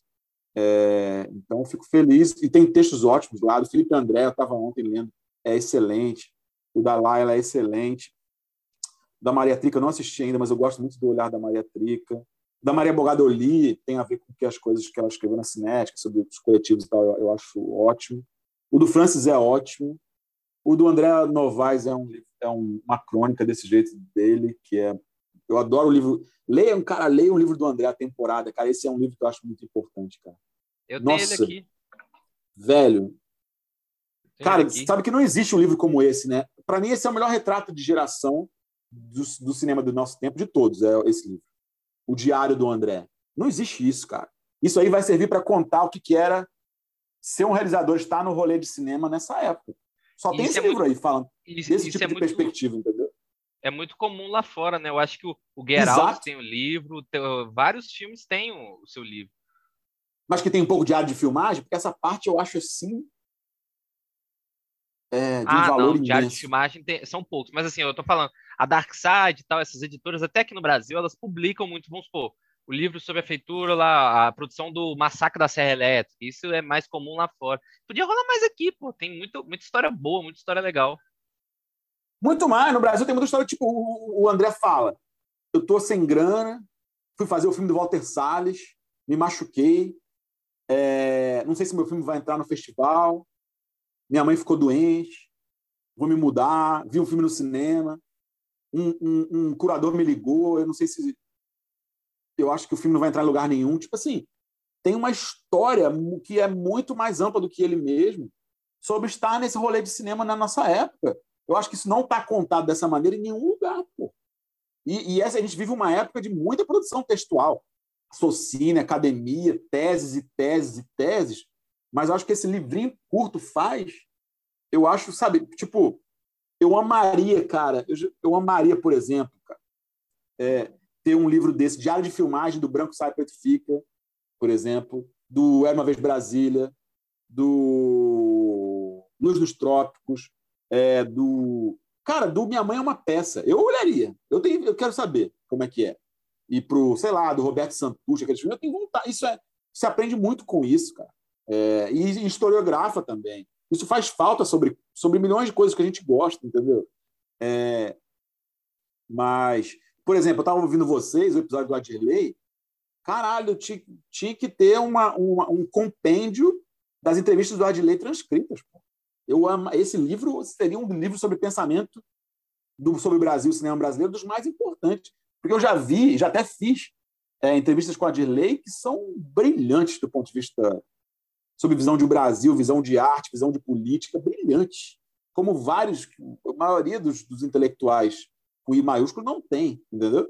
Então, tipo, há tudo a fazer. Eu não sei fazer propaganda, mas eu falei das coisas que eu gosto. É, podem ler o meu texto. Legal. É, sigam o Juliano, leiam os textos do Juliano, principalmente o texto ah, é. Seguidores. Vou ganhar seguidores. Eu canto, danço. Danço ainda não, mas eu canto no Instagram. Faz um TikTok lá, ia ser bacana. Você tem TikTok? Cara, eu tô afim de ter, mas ainda não tenho. Em 22 vai rolar, não tem jeito.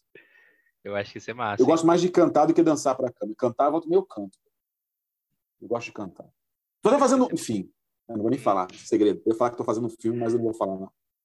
Oh, oh isso, aí é um, isso aí é uma boa você falar, mas enfim. Né? Furo de reportagem. Não, mas é, é verdade, é verdade. Estou fazendo mesmo. Vai virar um se corte. Alguém um corte. Se, alguém se, se, alguém selecionar, esse ano vai existir. Não sei se vão selecionar. Já, já não selecionou, um lugar já não selecionou, mas normal também. O normal dos, filmes é não ser selecionado. Então, talvez apareça aí. É isso, valeu, galera. Para todo mundo que aguentou essa maratona de episódio, foi muito massa, Juliano. Muito obrigado por ter vindo, muito obrigado, Matavel também. E um ótimo restante de dia, de noite, de madrugada, de enfim. É isso, valeu, um abraço, até a próxima, abraço. galera. Falou, galera. Valeu, gente.